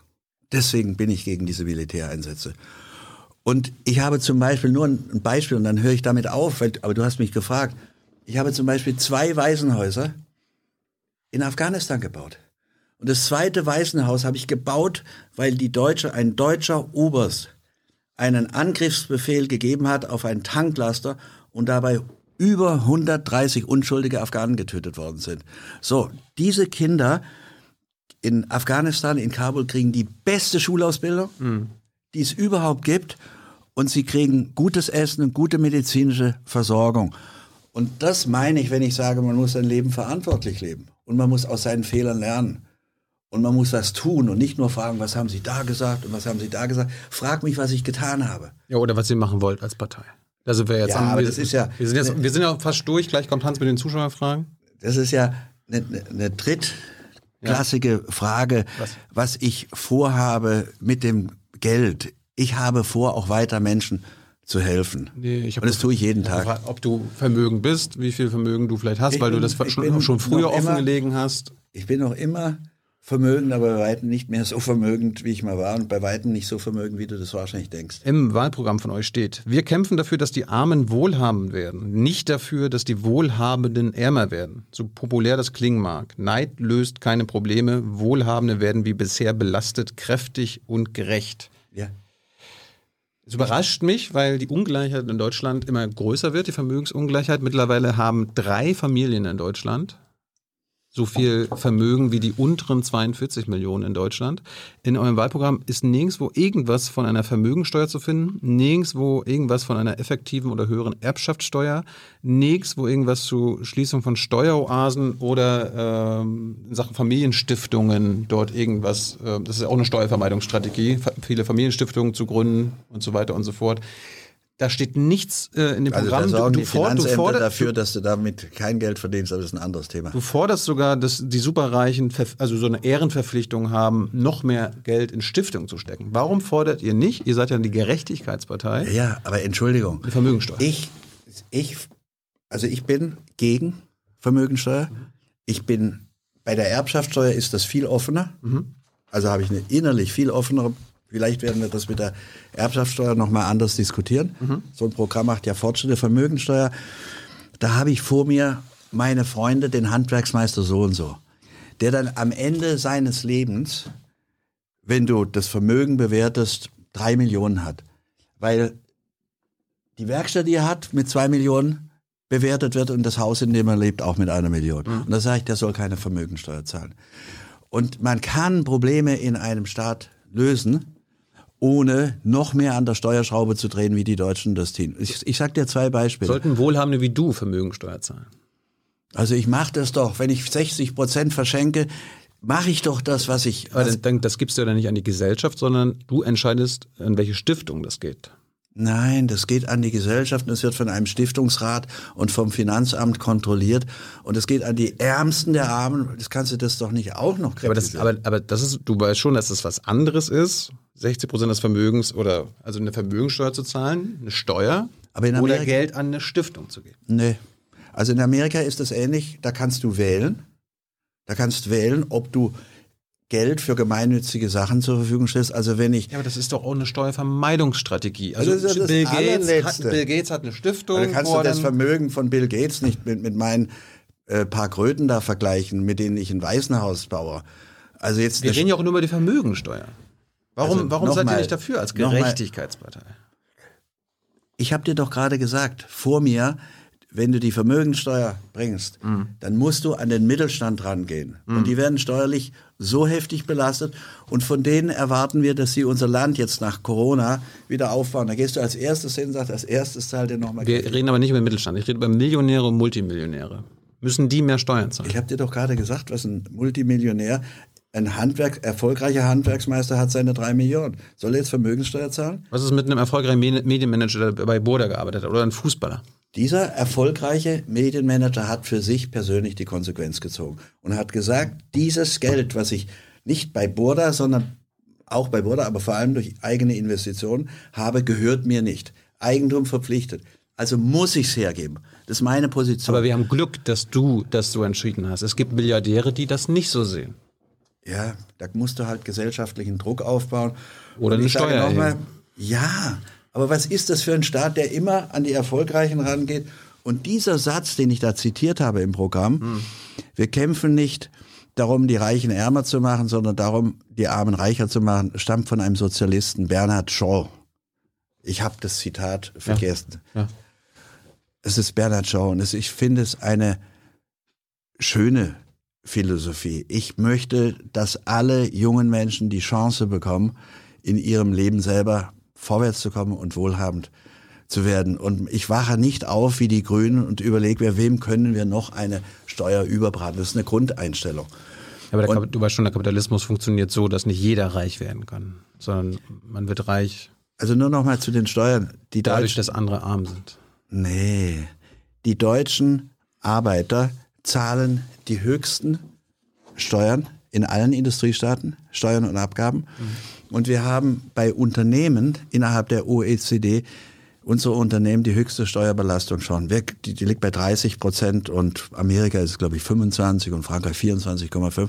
Wir können da noch weiter dran drehen. Deutschland ist jetzt schon nicht mehr wettbewerbsfähig oder statt Platz 6 sind wir auf Platz 16. Wir rutschen. Du redest über Einkommen, ich rede über Vermögen. Wir sind Weltmeister in Einkommensbesteuerung, aber wir haben keine Vermögensbesteuerung. Ja, aber nochmal, ich würde mit dir, wenn das jetzt nicht ein offizielles Interview wäre, würde ich gerne diskutieren, dass man darüber reden kann bei der Erbschaft. Weil der Erbe hat es ja nicht selbst erarbeitet. Aber ich, ich finde, das Geld, was du besteuern möchtest mit der Vermögenssteuer, haben die alle schon einmal kräftig besteuert. Und zwar im Durchschnitt mit einer Steuerlast von 50 Prozent in Deutschland, mit der Reichensteuer und dem Soli. Und wenn du nochmal draufhauen willst, ich mache da den Populismus nicht mit und sage, drück dem was ab, drück dem was ab.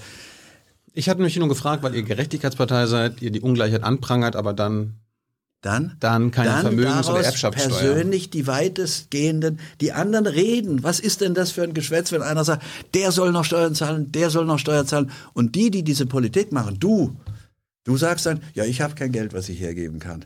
Hallo, Gut. ich mach selber was, mach, mach du auch selber Letz, was. letzter Punkt in Sachen Geld. Ne? Die einen reden, die anderen machen. Äh, ihr, du hast ja auch bei deiner mh, Brandenburg, Brandenburger Torrede gesagt, wir werden die Finanzierung der Parteien durch Großspenden verbieten. Ja. Warum fangt ihr da nicht selbst mit an? Also wir, um, um da Warum kann ich Zwei. euch mehr als 5000 Euro geben? Warum ist in eurer Satzung Da steht ja auch drin, das ist erst. Also lass uns das doch mal ganz pragmatisch beantworten. Erstens, wir haben keine einzige Spende über 5000 Euro bisher angenommen oder bekommen. Von irgendeinem Dritten. Keine einzige. Zweitens, wir machen, wie alle Parteien, haben wir einen Rechenschaftsbericht abzugeben. Im August, da ist der Rechenschaftsbericht, kannst du nachschauen, ist jedem zugänglich. Und im August nächsten Jahres gibt es den nächsten Rechenschaftsbericht. Wir sind die einzige Partei, die Spenden über 5000 nicht annimmt. Was soll daran fragwürdig sein? Aber das ist doch, das, da, aber das ist doch gar nicht in eurer Satzung. Ihr fordert, in eurer Satzung steht hier drin und im Programm, der Partei von dritter Stelle Seite, von dritter Seite gemachte Zuwendungen sind ab Eintritt in den Bundestag und Einbringung eines entsprechenden Antrags beim Bundestag beschränkt auf einen Betrag von 5000 Euro. Es Ja, gilt 5000, erst, ja. wenn ihr im Bundestag Ja, seid aber und wenn der doch- Bundestag das beschlossen Aber hat. ich habe dir doch eine Antwort gegeben, die der Realität entspricht. Wir haben keine einzige Spende von Dritten über fünf oder auch nicht, doch über, keine einzige über 5000 bekommen. Keine einzige. Nimm doch die Realität. Ist doch wichtiger als die Wenn jetzt- Programme. gut. Keine einzige Partei hält sich an Programme. Wir halten uns an dieses Vorhaben. Und was wir natürlich wollen ist, dass wenn wir im Bundestag sind, dass die anderen Parteien das auch machen. Weil wir uns im Augenblick gerade selbst massiv wenn benachteiligen. dein Kumpel Hubert Boda 10 mal 4.999 Euro spendet, Würden dann, wir, nein, wäre eine Umgehung. Die Stückelung von Spenden ist nicht zulässig. warum ist Sponsoring und Erbschaften bei euch äh, unbegrenzt? Sponsoring ist ja quasi so wie Superpacks. Was, was meinst du jetzt? Ich, ich verstehe einfach die Frage nicht. Was meinst du mit Sponsoring? Ja, ich kann ja quasi auch irgendwie Millionär sein und sagen, hey, wir machen hier eine Wahlkampfveranstaltung, ich sponsor das alles mal. Dann sagt Jürgen, okay, kostet tausend, äh, eine Million. Nee, dann, das dann wäre, geht das so. also unsere, unsere Leute nehmen auch keine Sponsoring-Geschichten an über, Doch, in der Finanzbeitragsordnung ab, steht's hier. also wir nehmen jedenfalls, wir haben keine und nehmen keine und damit ist der Fall ja beantwortet. Es kommt doch nicht drauf an, was in irgendeiner Satzung steht, sondern was wir tun. Und in unserem Programm steht drin, wir nehmen keine Spenden über 5000. Und so haben wir es bisher gehandhabt. Und wir werden im Bundestag in der Tat einen Antrag stellen, dass auch alle anderen Parteien keine Spenden über keine Spenden über 5000 annehmen, weil wir einen anderen Politikertyp wollen. Hallo, da spendet mal so gerade einer, du weißt, wen ich meine, fast eine Million an die Grünen. Und dann sagen die, sie seien unabhängig. Ich habe als Abgeordneter, ich bin viel offener, ich müsste ja bei dir gar nicht so offen sein mit deinen frechen Fragen. Ich habe als als Abgeordneter früher auch sammeln müssen bei der CDU. Da wird der, jeder Abgeordnete wird losgeschickt und muss sammeln. Und ich weiß, dass du, wenn du von jemandem 8000 Euro bekommst, ja, und die Probleme dieses Menschen werden dann irgendwann im Bundestag diskutiert, dann bist du von dem nicht bestochen. Der will dich nicht bestechen und du bist nicht bestechlich. Aber du bist ihm verpflichtet. Und deswegen wollen wir das verbieten. Und nimm das doch mal positiv, dass wir das wollen in unserem Programm und dass wir es bisher auch durchgehalten haben, obwohl das unsere Finanzlage nicht gerade fördert. Hast du irgendwas mit, der, mit dem Bankhaus Herzog zu tun? Ich glaube, dass, also ich, ich, ich mache die Finanzen nicht, dass die Herzogbank einer von Partnern ist, ja. Hast du damit was zu tun persönlich? Ich persönlich nein. Stimmt es, dass die euch äh, einen Kredit gegeben haben? Also ich, ich, das weiß ich einfach nicht, weil ich mich um Finanzen nicht kümmere. Und in meiner Familie kümmert sich um Finanzen meine Tochter. Und ich kann dir auch sagen, wer sich am meisten um unsere Finanzen kümmert in diesem Gestapo-Verhör. Komm. Das, doch, das Finanzamt. Ich kann dir sagen, wir haben so klasse Finanzamtbeamte. Es gibt keinen Stein, den die nicht umgedreht haben. Ich habe mal einen ganz führenden Finanzer gefragt, habe gesagt, warum kontrolliert er eigentlich so stark bei Menschen, die alle, alles offenlegen?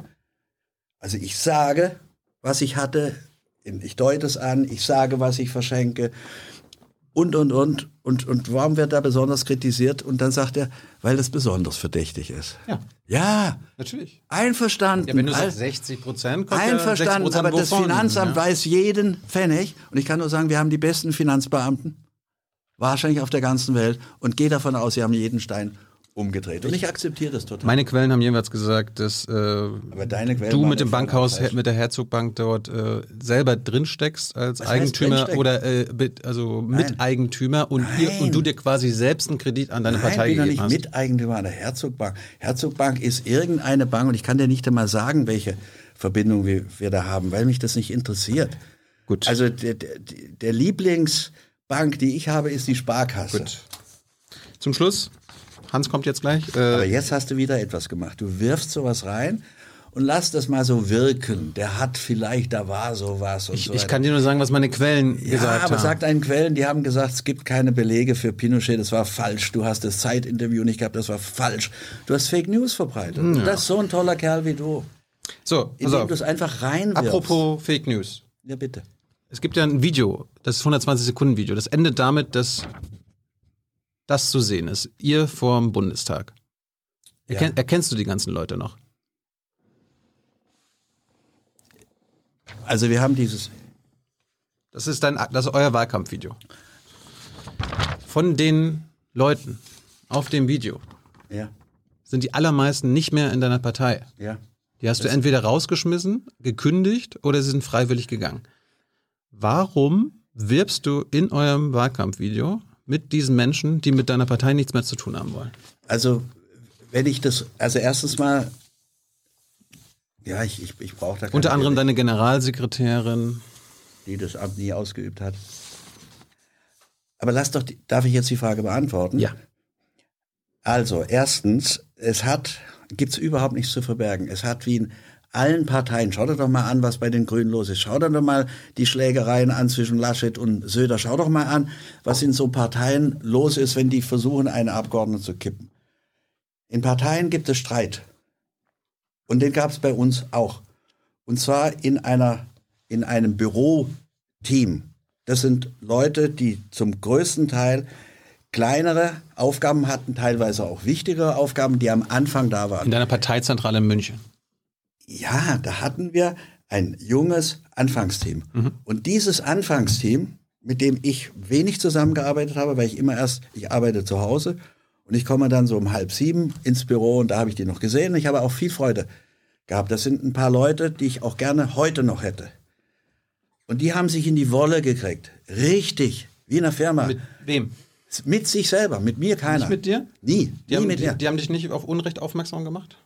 Nein, die haben sich in die Wolle gekriegt und haben mich dann als Retter angesehen in der Geschichte. Und als das nicht aufhörte, du musst jetzt sehr aufpassen, dass du nicht eine weitere Fake News verbreitest.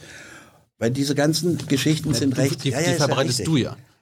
Also ich kann ja nur. Wenn du, wenn, du mit, wenn du in deinem Wahlkampfvideo immer noch mit den Gesichtern wirbst, Nee, die ich mit dir glaube- nichts mehr zu tun haben wollen, die Doch, die nein, mit mir Streits nichts zu tun haben. Ich glaube, dass da manche sind, die sehr gerne ihren Fehler und ich sag mal auch ihren Verrat korrigieren würden. Hm. Weil wenn man anfängt irgendwo, da geht man durch dick und dünn und da gibt's halt, halt auch dick. Und wie gesagt, die haben sich in die Wolle gekriegt und als diese Streitereien in dem Büro nicht aufhörten, habe ich das getan, was überall in Firmen geschieht. Ich habe mich von beiden Seiten getrennt. Ich habe mich von beiden Seiten getrennt, weil ich nicht eine Partei aufgemacht habe, um, um täglich Streit zu haben, sondern um Streit zu schlichten, um Lösungen zu finden. Also ich, wir haben vorhin über Kriege gesprochen. Und ich kann nur sagen, dass wir in den Rechtsstreitigkeiten, die haben dann auch ihre Anwälte eingeschaltet, bisher in den wichtigen Punkten das Gericht total auf meiner Seite haben, auf unserer Seite. So, das sieht ganz schlecht für manche Leute aus. Aber wenn du kommst und sagst, also die CDU, da gibt's gerade den Krach und in der AfD bringen die sich Ich rede um jetzt nicht über andere, ich rede über deine Partei und du machst mit denen Wahlwerbung. Nein, ich mache. Das wir ist haben, doch eigentlich- Darf ich mal sagen, wir haben da übrigens ein neues Bild auch gemacht. Aber es ist ein Teil der Geschichte. Die haben, was soll denn das? Mann, das ist doch krass. nein, das ist nicht krass. Du, ihr, ihr stellt euch als Team Totenhöfer dar und aus dem Nein, Team Entschuldigung, darf ich nur mal sagen? geworden. Nein, Team Totenhöfer sind 8000, 7000, 8000 Leute. Das ist das Team Totenhöfer. Das große Missverständnis war, dass einige von denen da geglaubt haben, sie seien das Team Totenhöfer. Sie waren nie das Team Totenhöfer. Das Team Totenhöfer sind die Tausende von Mitgliedern und die Tausenden, die uns jetzt noch zusätzlich beitreten wollen. Das ist das Team Totenhöfer. Team Totenhöfer sind noch nicht sieben, acht Leute, die beim ersten ziemlich miesen Streit, deswegen habe ich mich von allen getrennt, weil ich kein Streit bin. Ich bin, will, ich bin ein Mensch, wenn zu viel gestritten wird, ziehe ich mich zurück. Und da blieb mir nichts anderes übrig, als mich von beiden Seiten zu trennen. Und jetzt schau doch mal an, was meinst du, was bei den Grünen im Augenblick hinter den Kulissen Wir reden ist? jetzt nicht über die Nein, wir reden von Parteien. Wir reden über deine Partei. Und bei dieser Partei, deren Vorsitzender ich bin, hat es das gegeben, weil ich total offen bin. Und es ist normal. Was meinst du, du glaubst doch nicht, du glaubst doch nicht im Ernst, dass die bei der Baerbock da sitzen und ihr Daumen drücken. Die wird wie von morgens bis abends beschossen. Aber wir reden Das jetzt nicht über die Partei. Grünen, wir reden über deine. Warum, Richtig. warum heißt eigentlich Team Totenhöfer Team Totenhöfer? Ich habe von meinen Quellen gehört, dass du das so wolltest. Du und deine Quellen schon wieder eine Fake News. Du verbreitest eine, bist einer der tollsten Journalisten, die ich kenne. Ich kenne dich zwar nicht gut, aber das ist was keine ich höre. Fake News, wenn ich sage, meine Quellen, das sind mehrere die sind doch Quellen, immer die, falsch. die in deiner Partei waren, Also, haben mir berichtet, dass du wolltest, dass das Team Totenhöfer heißt. Es ist so schade, dass ich mich mit einem so sympathischen Menschen zoffe. Aber wenn wir Das mit dem stimmt Interview also nicht. Wer, wer, wer, nicht. wer, hat denn, wer wollte denn, dass das Team Totenhöfer heißt? Willst du die Geschichte wirklich hören? Ja, los. Darf ich sie auch erzählen? Ja. Wenn ich Fake News verbreite, musst du sie natürlich. Ja, das habe ich ja jedes Mal gesagt. Du kriegst auch, wenn du willst, diese Pinochet-Unterlage. Und Schön. vielleicht veröffentlichen wir sie auch, um zu beweisen, Super. dass du Fake News verbreitest. Super. So wie die FAZ Fake News verbreitet hat. Die hat auf der Seite 1 gemeldet, wir seien gar nicht zugelassen. Im, Sa Hat- Im Saarland, ja. Ja. Stimmt, stimmt. Und das ist auch, auch falsch. Das Saarland ist ein Teil des Bundes und das Saarland ist der Bundestag. Warum heißt das Team Totenhöfer? Also, ich, ich will eine, eine, okay. Das Team, wir haben eingeladen Dutzende von jungen Leuten. Da sind auch einige dabei auf dem Bild, die, das ihr bearbeitet habt. Inzwischen gibt es übrigens ein neues Bild. Wir haben das nochmal nachgestellt, aber es ist ein Teil unserer Geschichte und wir verleugnen das nicht. Und da waren in zwei Gruppen haben wir, ich habe die Zahl nicht, äh, ich habe die nicht gezählt, einmal 30 und einmal 70 junge Leute, die kamen und auch ältere Leute. Wir haben gesagt, wer möchte da mitmachen, wenn wir eine Partei gründen? Überwiegend junge, aber auch ältere. Und in dem zweiten Treffen, wenn du das jetzt wirklich wissen willst, in dem zweiten Treffen, bei dem etwa 70 waren, haben wir über Namen gesprochen. Und da hat ein junger Mann, der auch auf dem Bild drauf ist, mit dem ich immer noch befreundet bin, auch telefoniere, der hat sensationelle Arbeit gemacht. Wer ist der? Zeig mal.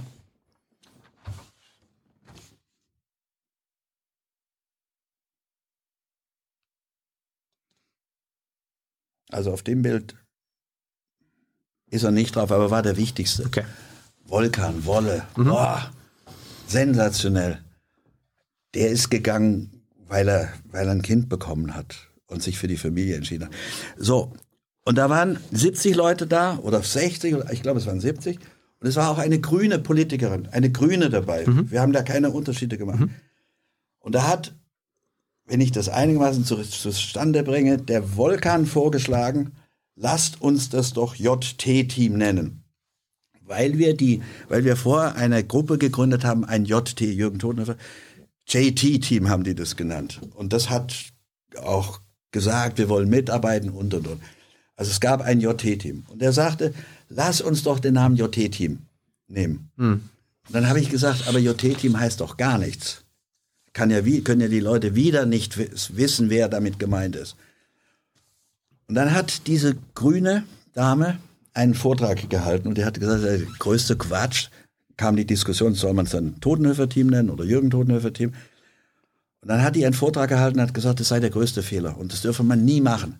Und dann habe ich versucht, die Diskussion abzubrechen und habe gesagt, okay, jetzt lass uns abstimmen. Und ich wusste, dass sie sagen würde, wir machen das nicht. Und du warst dagegen, dass es irgendwas mit deinem Namen ist. Ja, ich wollte, ich hab, was heißt dagegen?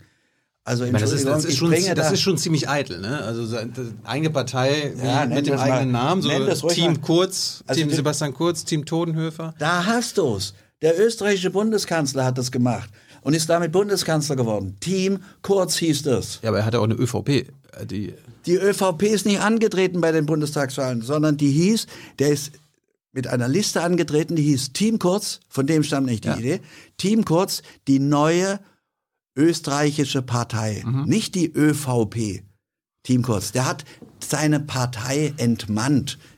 Aber du hast ja jetzt nicht die CDU übernommen, die CDU benannt. Du hast eine eigene Partei gegründet. Richtig, aber entschuldige, Mit deinem die, eigenen Namen. die Strategie der Mann ist mit dem eigenen Namen der österreichische Kanzler, Team Kurz, Kanzler Gut. geworden. Die Idee stammt von dem. So, und dann haben wir abgestimmt und ich dachte, die Abstimmung geht völlig gegen Totenhöfer Team und ich war damit auch einverstanden. Und dann war das 70 Prozent waren für Team Totenhöfer. Warum warst du nicht für die Gerechtigkeitspartei oder so? Damit, ich meine, es könnte ja, du bist 80 Jahre alt, du kannst von einem Tag auf den anderen tot umfallen. Also ist leider, fällst ist, du ist, tot um als ich. Ja, auf mich ist schon so oft geschossen worden, ich bin nie tot umgefallen. Und Adenauer war 87, um das nochmal zu wiederholen, als er aufhörte, Kanzler zu sein. aber wenn ihr ein Team seid, warum, warum sieht man nur und liest man nur Interviews mit dir? Also man sieht auch immer wieder, wir veröffentlichen, ich könnte dir in den letzten Tagen zeigen, Bilder im Internet mit dem Team. Ich glaube, dass der Wahlkampf zum Beispiel um Laschet, da siehst du in erster Linie Laschet, und der Wahlkampf um Scholz, da wirst du in erster Linie Scholz sehen, und der Wahlkampf um Baerbock, da siehst du... Aber es, sprechen auch andere SPDler für die SPD, es sprechen auch andere CDUler für die CDU. Ich kenne keinen Doch, aus dem Team dann- der jemals für deine Partei gesprochen hat, außer du. Doch, dann geh mal zu einer dieser Kundgebungen, zu denen mehr Leute kommen als zu den Kundgebungen der CDU. Und du wirst du sehen, da reden die und wir haben auch gute Leute. Und ich bin, es es ist einfach auch nicht richtig. Und die reden da und sagen ihre Meinungen auf der Basis natürlich des Parteiprogrammes. Alle reden in einem Wahlkampf auf der Basis des Parteiprogrammes. Aber es war eine Abstimmung, die ein überraschendes Ergebnis hatte. Und warum nicht nur Gerechtigkeitspartei? Am Anfang hieß es ja nur Team Totenhöfer. Ich habe dann nachgeschoben, ein paar Wochen oder Monate später, Gerechtigkeitspartei. Es sind 33 Parteien zugelassen worden oder 34 oder was auch immer, neue. Und die eine heißt Friedenspartei und die nächste heißt die Partei. Und das kannst du dir doch nicht merken, wenn ich höre, ich frage dich jetzt mal, du Eitler, der du mir vorwirfst, ich sei eitel, warum heißt die Sendung Jung und Naiv? Du heißt doch Jung. Das ist eine schöne Rede Redewendung. Ja, Und keine Partei. ist doch klasse und trotzdem nennst du deine Sendung nach dir. Und es schadet dir ja auch nichts, dass die Leute sagen, toller Kerl und toller Journalist und, und der sieht Gut. auch noch toll aus. Also, Hier, ihr wart, ihr wart ja auch in der Bundespressekonferenz, da ist auch niemand mehr im Team von dir, ne? Also gibt ja auch auf YouTube, da deine Generalsekretärin Luisa, da wart ihr zu viert, du und drei andere. nee, Die ist beiden, die beiden. Frauen sind nicht Ist- mehr in der ist- Partei und der, der Max ist noch dabei, aber Richtig. Jetzt hast du nicht mehr, nicht mehr offiziell. Doch, doch, doch, doch. Max, Max hat, nachdem sich die Vorwürfe und die, die, die Streitereien, äh, ich, ich sag mal, aus gerichtlicher Sicht und Sicht einer Richterin eindeutig äh, geklärt haben, ist der Max wieder dabei. Ich, es gibt übrigens auch bei denen, die wie in anderen Parteien gegangen sind, es gibt zwei, die würde ich immer wieder übernehmen. Ist einfach so. Und wenn du ausschließen kannst, ich, ich weiß nicht, ob du dein Team hier, das was hier mit dir arbeitet, ob das von Anfang an immer dasselbe Team war. Wenn, dann hast du Glück gehabt. Aber es ist doch nicht ungewöhnlich, dass es am Anfang kracht und rauscht. Warum hat eine Frau wie Sarah Wagenknecht nicht eine Partei gegründet? Hat sie ja versucht mit Aufstehen. Ja, und was haben die Stinkstiefel, die, die dann auch gegen sie gearbeitet haben, alles gemacht? Da, da gab es halt Zoff. Und die Frau hat kein einziges Amt mehr. Sarah Wagenknecht ist für mich eine, eine echte, ernstzunehmende Politikerin. Schau mal, die beantragen ihren Ausschluss. Also sprich doch nicht über unsere Partei, das ist das Alltagsbrot. Nee, Ich, ich rede bei dem Parteivorsitz einer neuen Partei. Richtig. Und die letzte Frage, Und die Sarah Wagenknecht hat einen totalen Zusammenbruch gehabt. Die hat kein Amt mehr. Und jetzt Parteiausschlussverfahren gegen die beste politische Kraft, die die Linke hat. letzte Frage, Jürgen, danke, da kommt Hans mit den Zuschauerfragen. Ist die, das Team Totenhöfer war und ist es eine innerparteiliche Demokratie? Ja. Kann es Beschlüsse geben, die du nicht gut findest? Ja. Also wir haben zum Beispiel das Parteiprogramm, habe ich weitgehend erarbeitet. Aber ich habe es erarbeitet, indem ich ein Jahr lang mit den gescheitesten Köpfen Deutschlands gesprochen habe, mit Wissenschaftlern, mit früheren Ministern, mit früheren Bundeskanzlern und mich mit, mit der Elite zusammengesetzt haben. Wir haben ein, ein, ein Klimaprogramm, das meines Erachtens viel überzeugender ist was, als das, was die CDU hat. Weil ich mit zahllosen Wissenschaftlern gesprochen habe und immer und immer wieder. Aber wir haben eine klare Festlegung. Nach der Bundes jetzt werden wir vor der Bundestagswahl am Programm nichts ändern. Ein Freund hat gesagt, na, wir sollten doch noch irgendeine Lösung zu Renten haben. Ja. Und das habe ich ergänzt und wir haben das schwedische Modell übernommen, das vorsieht, dass man 2,5 Prozent vom Rentenbeitrag in einen Aktientopf hinein tut und dadurch die jungen Leute am Wirtschaftswachstum beteiligt, sodass wenigstens deren Rente später mal gesichert ist. Und um das abschließend nochmal zu dem Programm zu sagen, die können, nach der Wahl werden wir Diskussionen haben und da kann das Programm, da steht jeder Punkt zur Diskussion. Die guten Punkte werde ich natürlich verteidigen, aber wenn einer einen besseren Punkt hat, wird der bessere Punkt übernommen. Jürgen, vielen Dank für deine Zeit. Thilo, danke ich, für ich deine... Ich hoffe, du meinst nicht wirklich ernst, dass es hier ein Gestapo-Gespräch war. Du warst schon ganz heftig, weil einem Vierjährigen solche Sachen so leicht lächelnd unterzuschieben, ist schon ein Ding. Vor allem ein Ding bei so einem Menschen wie du, weil du ein feiner Kerl bist. Jürgen, danke. Jetzt kommt Danke. Hans. Ja, äh, es ist 10 vor 5. Wir wissen, dass du um 5 Uhr präzise weg musst, richtig? Ist das Ja. so? Oder gibt es noch fünf Minuten drauf? Ähm, ich gehe mal, ich gehe schnell durch die Sachen. Ähm, du hast gesagt, also Zuschauer fragen jetzt, du hast gesagt, du seist in keiner Stiftung mehr drin, richtig? Das war dein Satz am Anfang. Ja, ich glaube, dass ich aus allen Gremien ausgeschieden bin inzwischen. Warum wird dann, das habe ich eben nochmal gecheckt, auf der Website der Nathalie Todenhöfer Stiftung, warum wirst du da als Vorsitzender des Stiftungsrates aufgeführt? Also das kann ich nicht beantworten. Nach meiner Kenntnis bin ich nicht mehr Vorsitzender des Stiftungsrats. Das heißt, Aber ich sag nach, ja. nach meiner Kenntnis, ich bei der, einer der letzten Sitzungen habe ich darum gebeten, dass ich da befreit werde. Mhm. das heißt, du dürftest da eigentlich nicht mehr auftauchen.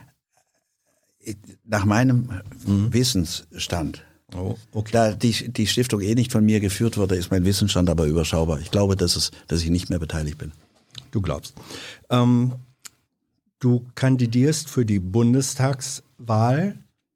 Es gibt jetzt Menschen, die sagen, das ist vielleicht nur ein Probelauf. Was macht er eigentlich, wenn das mit Bundestag 5%-Hürde nicht klappt? Dann hat er eine Parteiorganisation und startet gleich durch. Für die Wahlen zum EU-Parlament, da gibt es die Hürde nicht. Ist das richtig? Sicher, wir werden nicht aufhören. Ich möchte, dass es so eine Partei wie die, die wir jetzt gegründet haben, noch in 100 Jahren gibt. Das bedeutet also, man kann schon sagen, wenn es mit dem Bundestag nicht klappt, habt ihr die Infrastruktur, die dann für Europa durchstarten kann. Ja. Ähm, ihr gebt eine ganze Menge Geld aus für den Wahlkampf. Da sind wohl auch größere Projekte äh, in Vorbereitung. Kostet alles Geld. Ist die Zahl, dass das zwischen drei und neun Millionen bis Ende, äh, bis zur Wahl, bis Ende des Jahres beträgt, richtig? Ist Total falsch. Total? Total falsch. mehr oder weniger? Weniger. Völlig deutlich. Also weniger, ihr gebt, ihr gebt für den gesamten Wahlkampf, für alles, was da kommt, weniger als drei Millionen aus. Ja, sicher.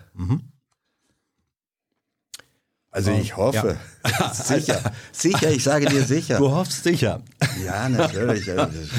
Jürgen. Nochmal, ihr kriegt einen Rechenschaftsbericht. Alle Okay. kriegen den zu sehen. Ja, ja, gut. Ja, aber sicher und hoffen. Gut. Ähm, Ja, man darf ja auch hoffen, gell, dass nicht irgendein Quatsch passiert. absolut.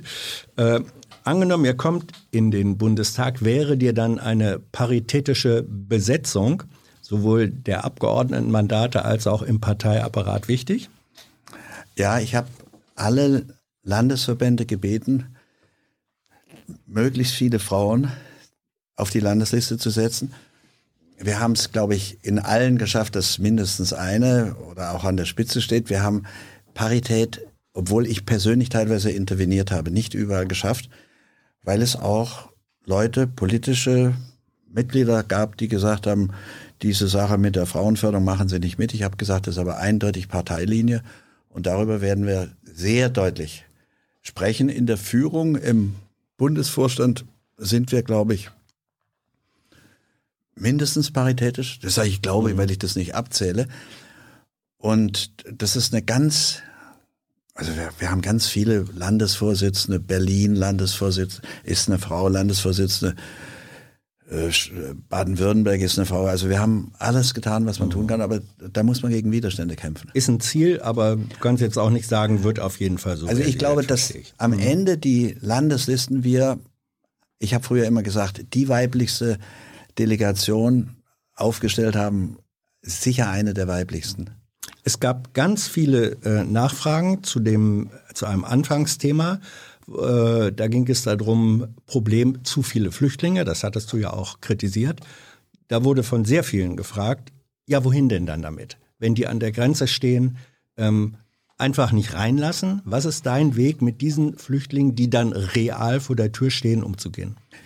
Also du, der, der das fragt, fragt einen der flüchtlingsfreundlichsten Menschen, die es überhaupt gibt, weil ich mich selber für Flüchtlinge engagiere, aber versuche den Menschen anders als andere die Wahrheit zu sagen. Ich glaube, dass die Lösung darin besteht, dass wir die Krisen, die die Fluchtursachen, die Fluchtursachen bekämpfen, dass wir aufhören mit unseren Kriegen, dass wir aufhören, diese Länder so auszubeuten, wie wir sie jetzt ausbeuten. Das ist der zentrale Punkt. Und der zweite ist, wenn sie dann tatsächlich vor der Tür stehen, ist Europa auch gefordert. Es geht einfach nicht, dass wir immer beim Zahlen die Ersten sind und bei der Aufnahme der Flüchtlinge witschen uns die anderen europäischen das ist Partner eine durch. Position, die von äh, Merkel bis Seehofer alle so vertreten. Ja, sollen sie mal machen. Ich Ja, meine- sollen sie mal machen. Die anderen Europäer machen nicht mit. Was soll dann Deutschland machen, wenn die Flüchtlinge vor der Tür stehen? Da die Kriege da sind, da die Klimakrisen Flüchtlinge produzieren, soll Deutschland, sagt Jürgen Todenhöfer, wir verkraften nicht so viel und wenn sie vor der Tür stehen, lassen wir sie nicht rein. Verkraften nicht, wir, wir behandeln nicht fair. Ja, wir behandeln sie wie den letzten Dreck. Ja, ja. Und dagegen kämpfe ich. Ich sage, wir müssen alles tun, dass wir in Europa eine Lösung kriegen. Ja, aber reinlassen wir- oder nicht nein, reinlassen? Nein, nochmal. Es gibt Situationen, wo man Leute reinlassen muss. Die Mhm. Regierung Merkel hat ja einfach Kontrollverlust, hat selbst der Spiegel geschrieben, einfach an den Grenzen gar nichts mehr gemacht. Aber dann müssten wir zur Erzwingung, dass die anderen europäischen Staaten auch was machen, dann müssten wir halt unsere Gelder in der EU kürzen. Wir müssten Mhm. mal sagen, wir sind nicht der Oberfinanzier und gleichzeitig der Oberaufnehmer von Flüchtlingen, wenn ihr nichts macht. Was wird äh, Team Todenhöfer gegen die Schere zwischen, äh, gegen die weitere Öffnung der Schere zwischen Arm und Reich tun, die sich gerade in der Pandemiezeit noch weiter geöffnet hat? Du möchtest ja nicht, haben wir gehört, äh, Reiche stärker besteuern. Wie soll also die Ich möchte Schere überhaupt werden? nicht mehr besteuern. Ich möchte Steuerentlastungen für Ärmere. Ich möchte Steuerentlastungen für mittlere Einkommen. Und ich möchte vor allem, dass das Bildungssystem Ja, wer soll das bezahlen? Wo Ja, soll das Geld herkommen? Ja, jetzt haben wir die Zeit nicht, dass das Bildungssystem reformiert wird. In der Corona-Zeit sind Hunderttausende, wenn nicht Millionen von bildungsfernen und einkommensschwachen Familien, Kindern aus solchen Familien, total abgehängt worden. Die werden das nie mehr aufholen. Und wir müssen schauen, dass die, die jetzt, die Kinder, die jetzt keinen Unterricht bekommen konnten oder die niemanden hatten, der ihnen zu Hause digital geholfen hat, dass die Kinder den Anschluss kriegen. Durch Spezial, Nachhilfe, Unterricht und, Wie und, soll und. das finanziert werden? Sehr einfach. Das steht in unserem Programm in aller Deutlichkeit und Einfachheit. Unser Hauptfinanzierungspunkt ist Abbau der Bürokratie. Wir würden die reine Bürokratie, die würden wir, also Verwaltung, ich rede jetzt nicht von Wie Polizisten, viele Milliarden ne? bringt das im Jahr?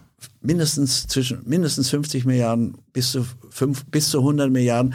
Ich rede von dem Abbau von Verwaltungsstellen, nicht durch Entlassung, aber durch durch keine Neueinstellungen oder dadurch, dass wir Vorruhestand nutzen. Ein Drittel der Verwaltung kann abgebaut werden. Wir haben absurde Bürokratie in Deutschland. Erfährt doch jeder, erfahrt ihr doch auch, wenn ihr ein neues Projekt habt. Gut, bringt mindestens 50 Milliarden, sagst Ja. du, und ist geeignet, sozusagen Bildungsdefizite ähm, flächendeckend auszugleichen. Ja, ich bin auch für. Verlagerung von Geld zum Beispiel. Ich möchte, dass in der Rente mehr gemacht wird. Da sind wir dafür, dass der Militärhaushalt, der auf Druck der Amerikaner um 18 Milliarden jetzt inzwischen innerhalb von wenigen Jahren erhöht worden ist, dass diese Erhöhung für die Rente zur Verfügung gestellt wird. Wir haben da, ich meine, ich sage Renten statt Raketen. Sag mir mal eine Partei, die, die den Mut hat, auch mal im Haushalt etwas zu verlagern. Wir machen das. Ich krieg ein Zeichen, wir müssen Schluss machen, weil du äh, weg musst. Aber eine letzte Frage. du bist 80, du hast vorhin gesagt zu Tilo, er würde eher tot umfallen äh, als du. Nein, das wünsche ich ihm gar nicht. Ich Nein, finde nein, nein, nein. Deutschland Ähm, braucht Thilo. Hast du Angst vorm Tod? Was ist dran? Nee? Was Überhaupt ist, nicht. was ist dran an, es gibt Gerüchte, die sagen, Jürgen Totenhöfer bereitet sich dafür vor, darauf vor, oder seine Familie bereitet sich darauf vor, dass direkt nach seinem Tod er eingefroren wird, in der Hoffnung, dass irgendwann Wissenschaft ein paar Jahre, Jahrzehnte später soweit ist, Lustig. sagen, den können wir wieder ins Leben holen. Ist da Gerücht. irgendwas dran? Noch ein Gerücht. Das hat der, der Frederik hat mal sowas aus Spaß gemacht. Und Dein Sohn? Ich, ja, ich werde mich nochmal nie einfrieren lassen. Ich habe, bevor der Wahlkampf begann, einen Totalcheck machen lassen. Mhm. Und dann hat die Chefin der Herzklinik in München, eine wunderbare, fantastische, liebenswerte, gescheite Frau, die hat gesagt, ich muss Ihnen am Schluss noch eins sagen. Ich bin ja einen Tag Kernspin und, Mhm. und, und, und alles. Ich muss Ihnen eines sagen. Sie werden nicht so alt werden wie Ihr Vater, der 97 wurde. Mhm. Sie werden viel älter.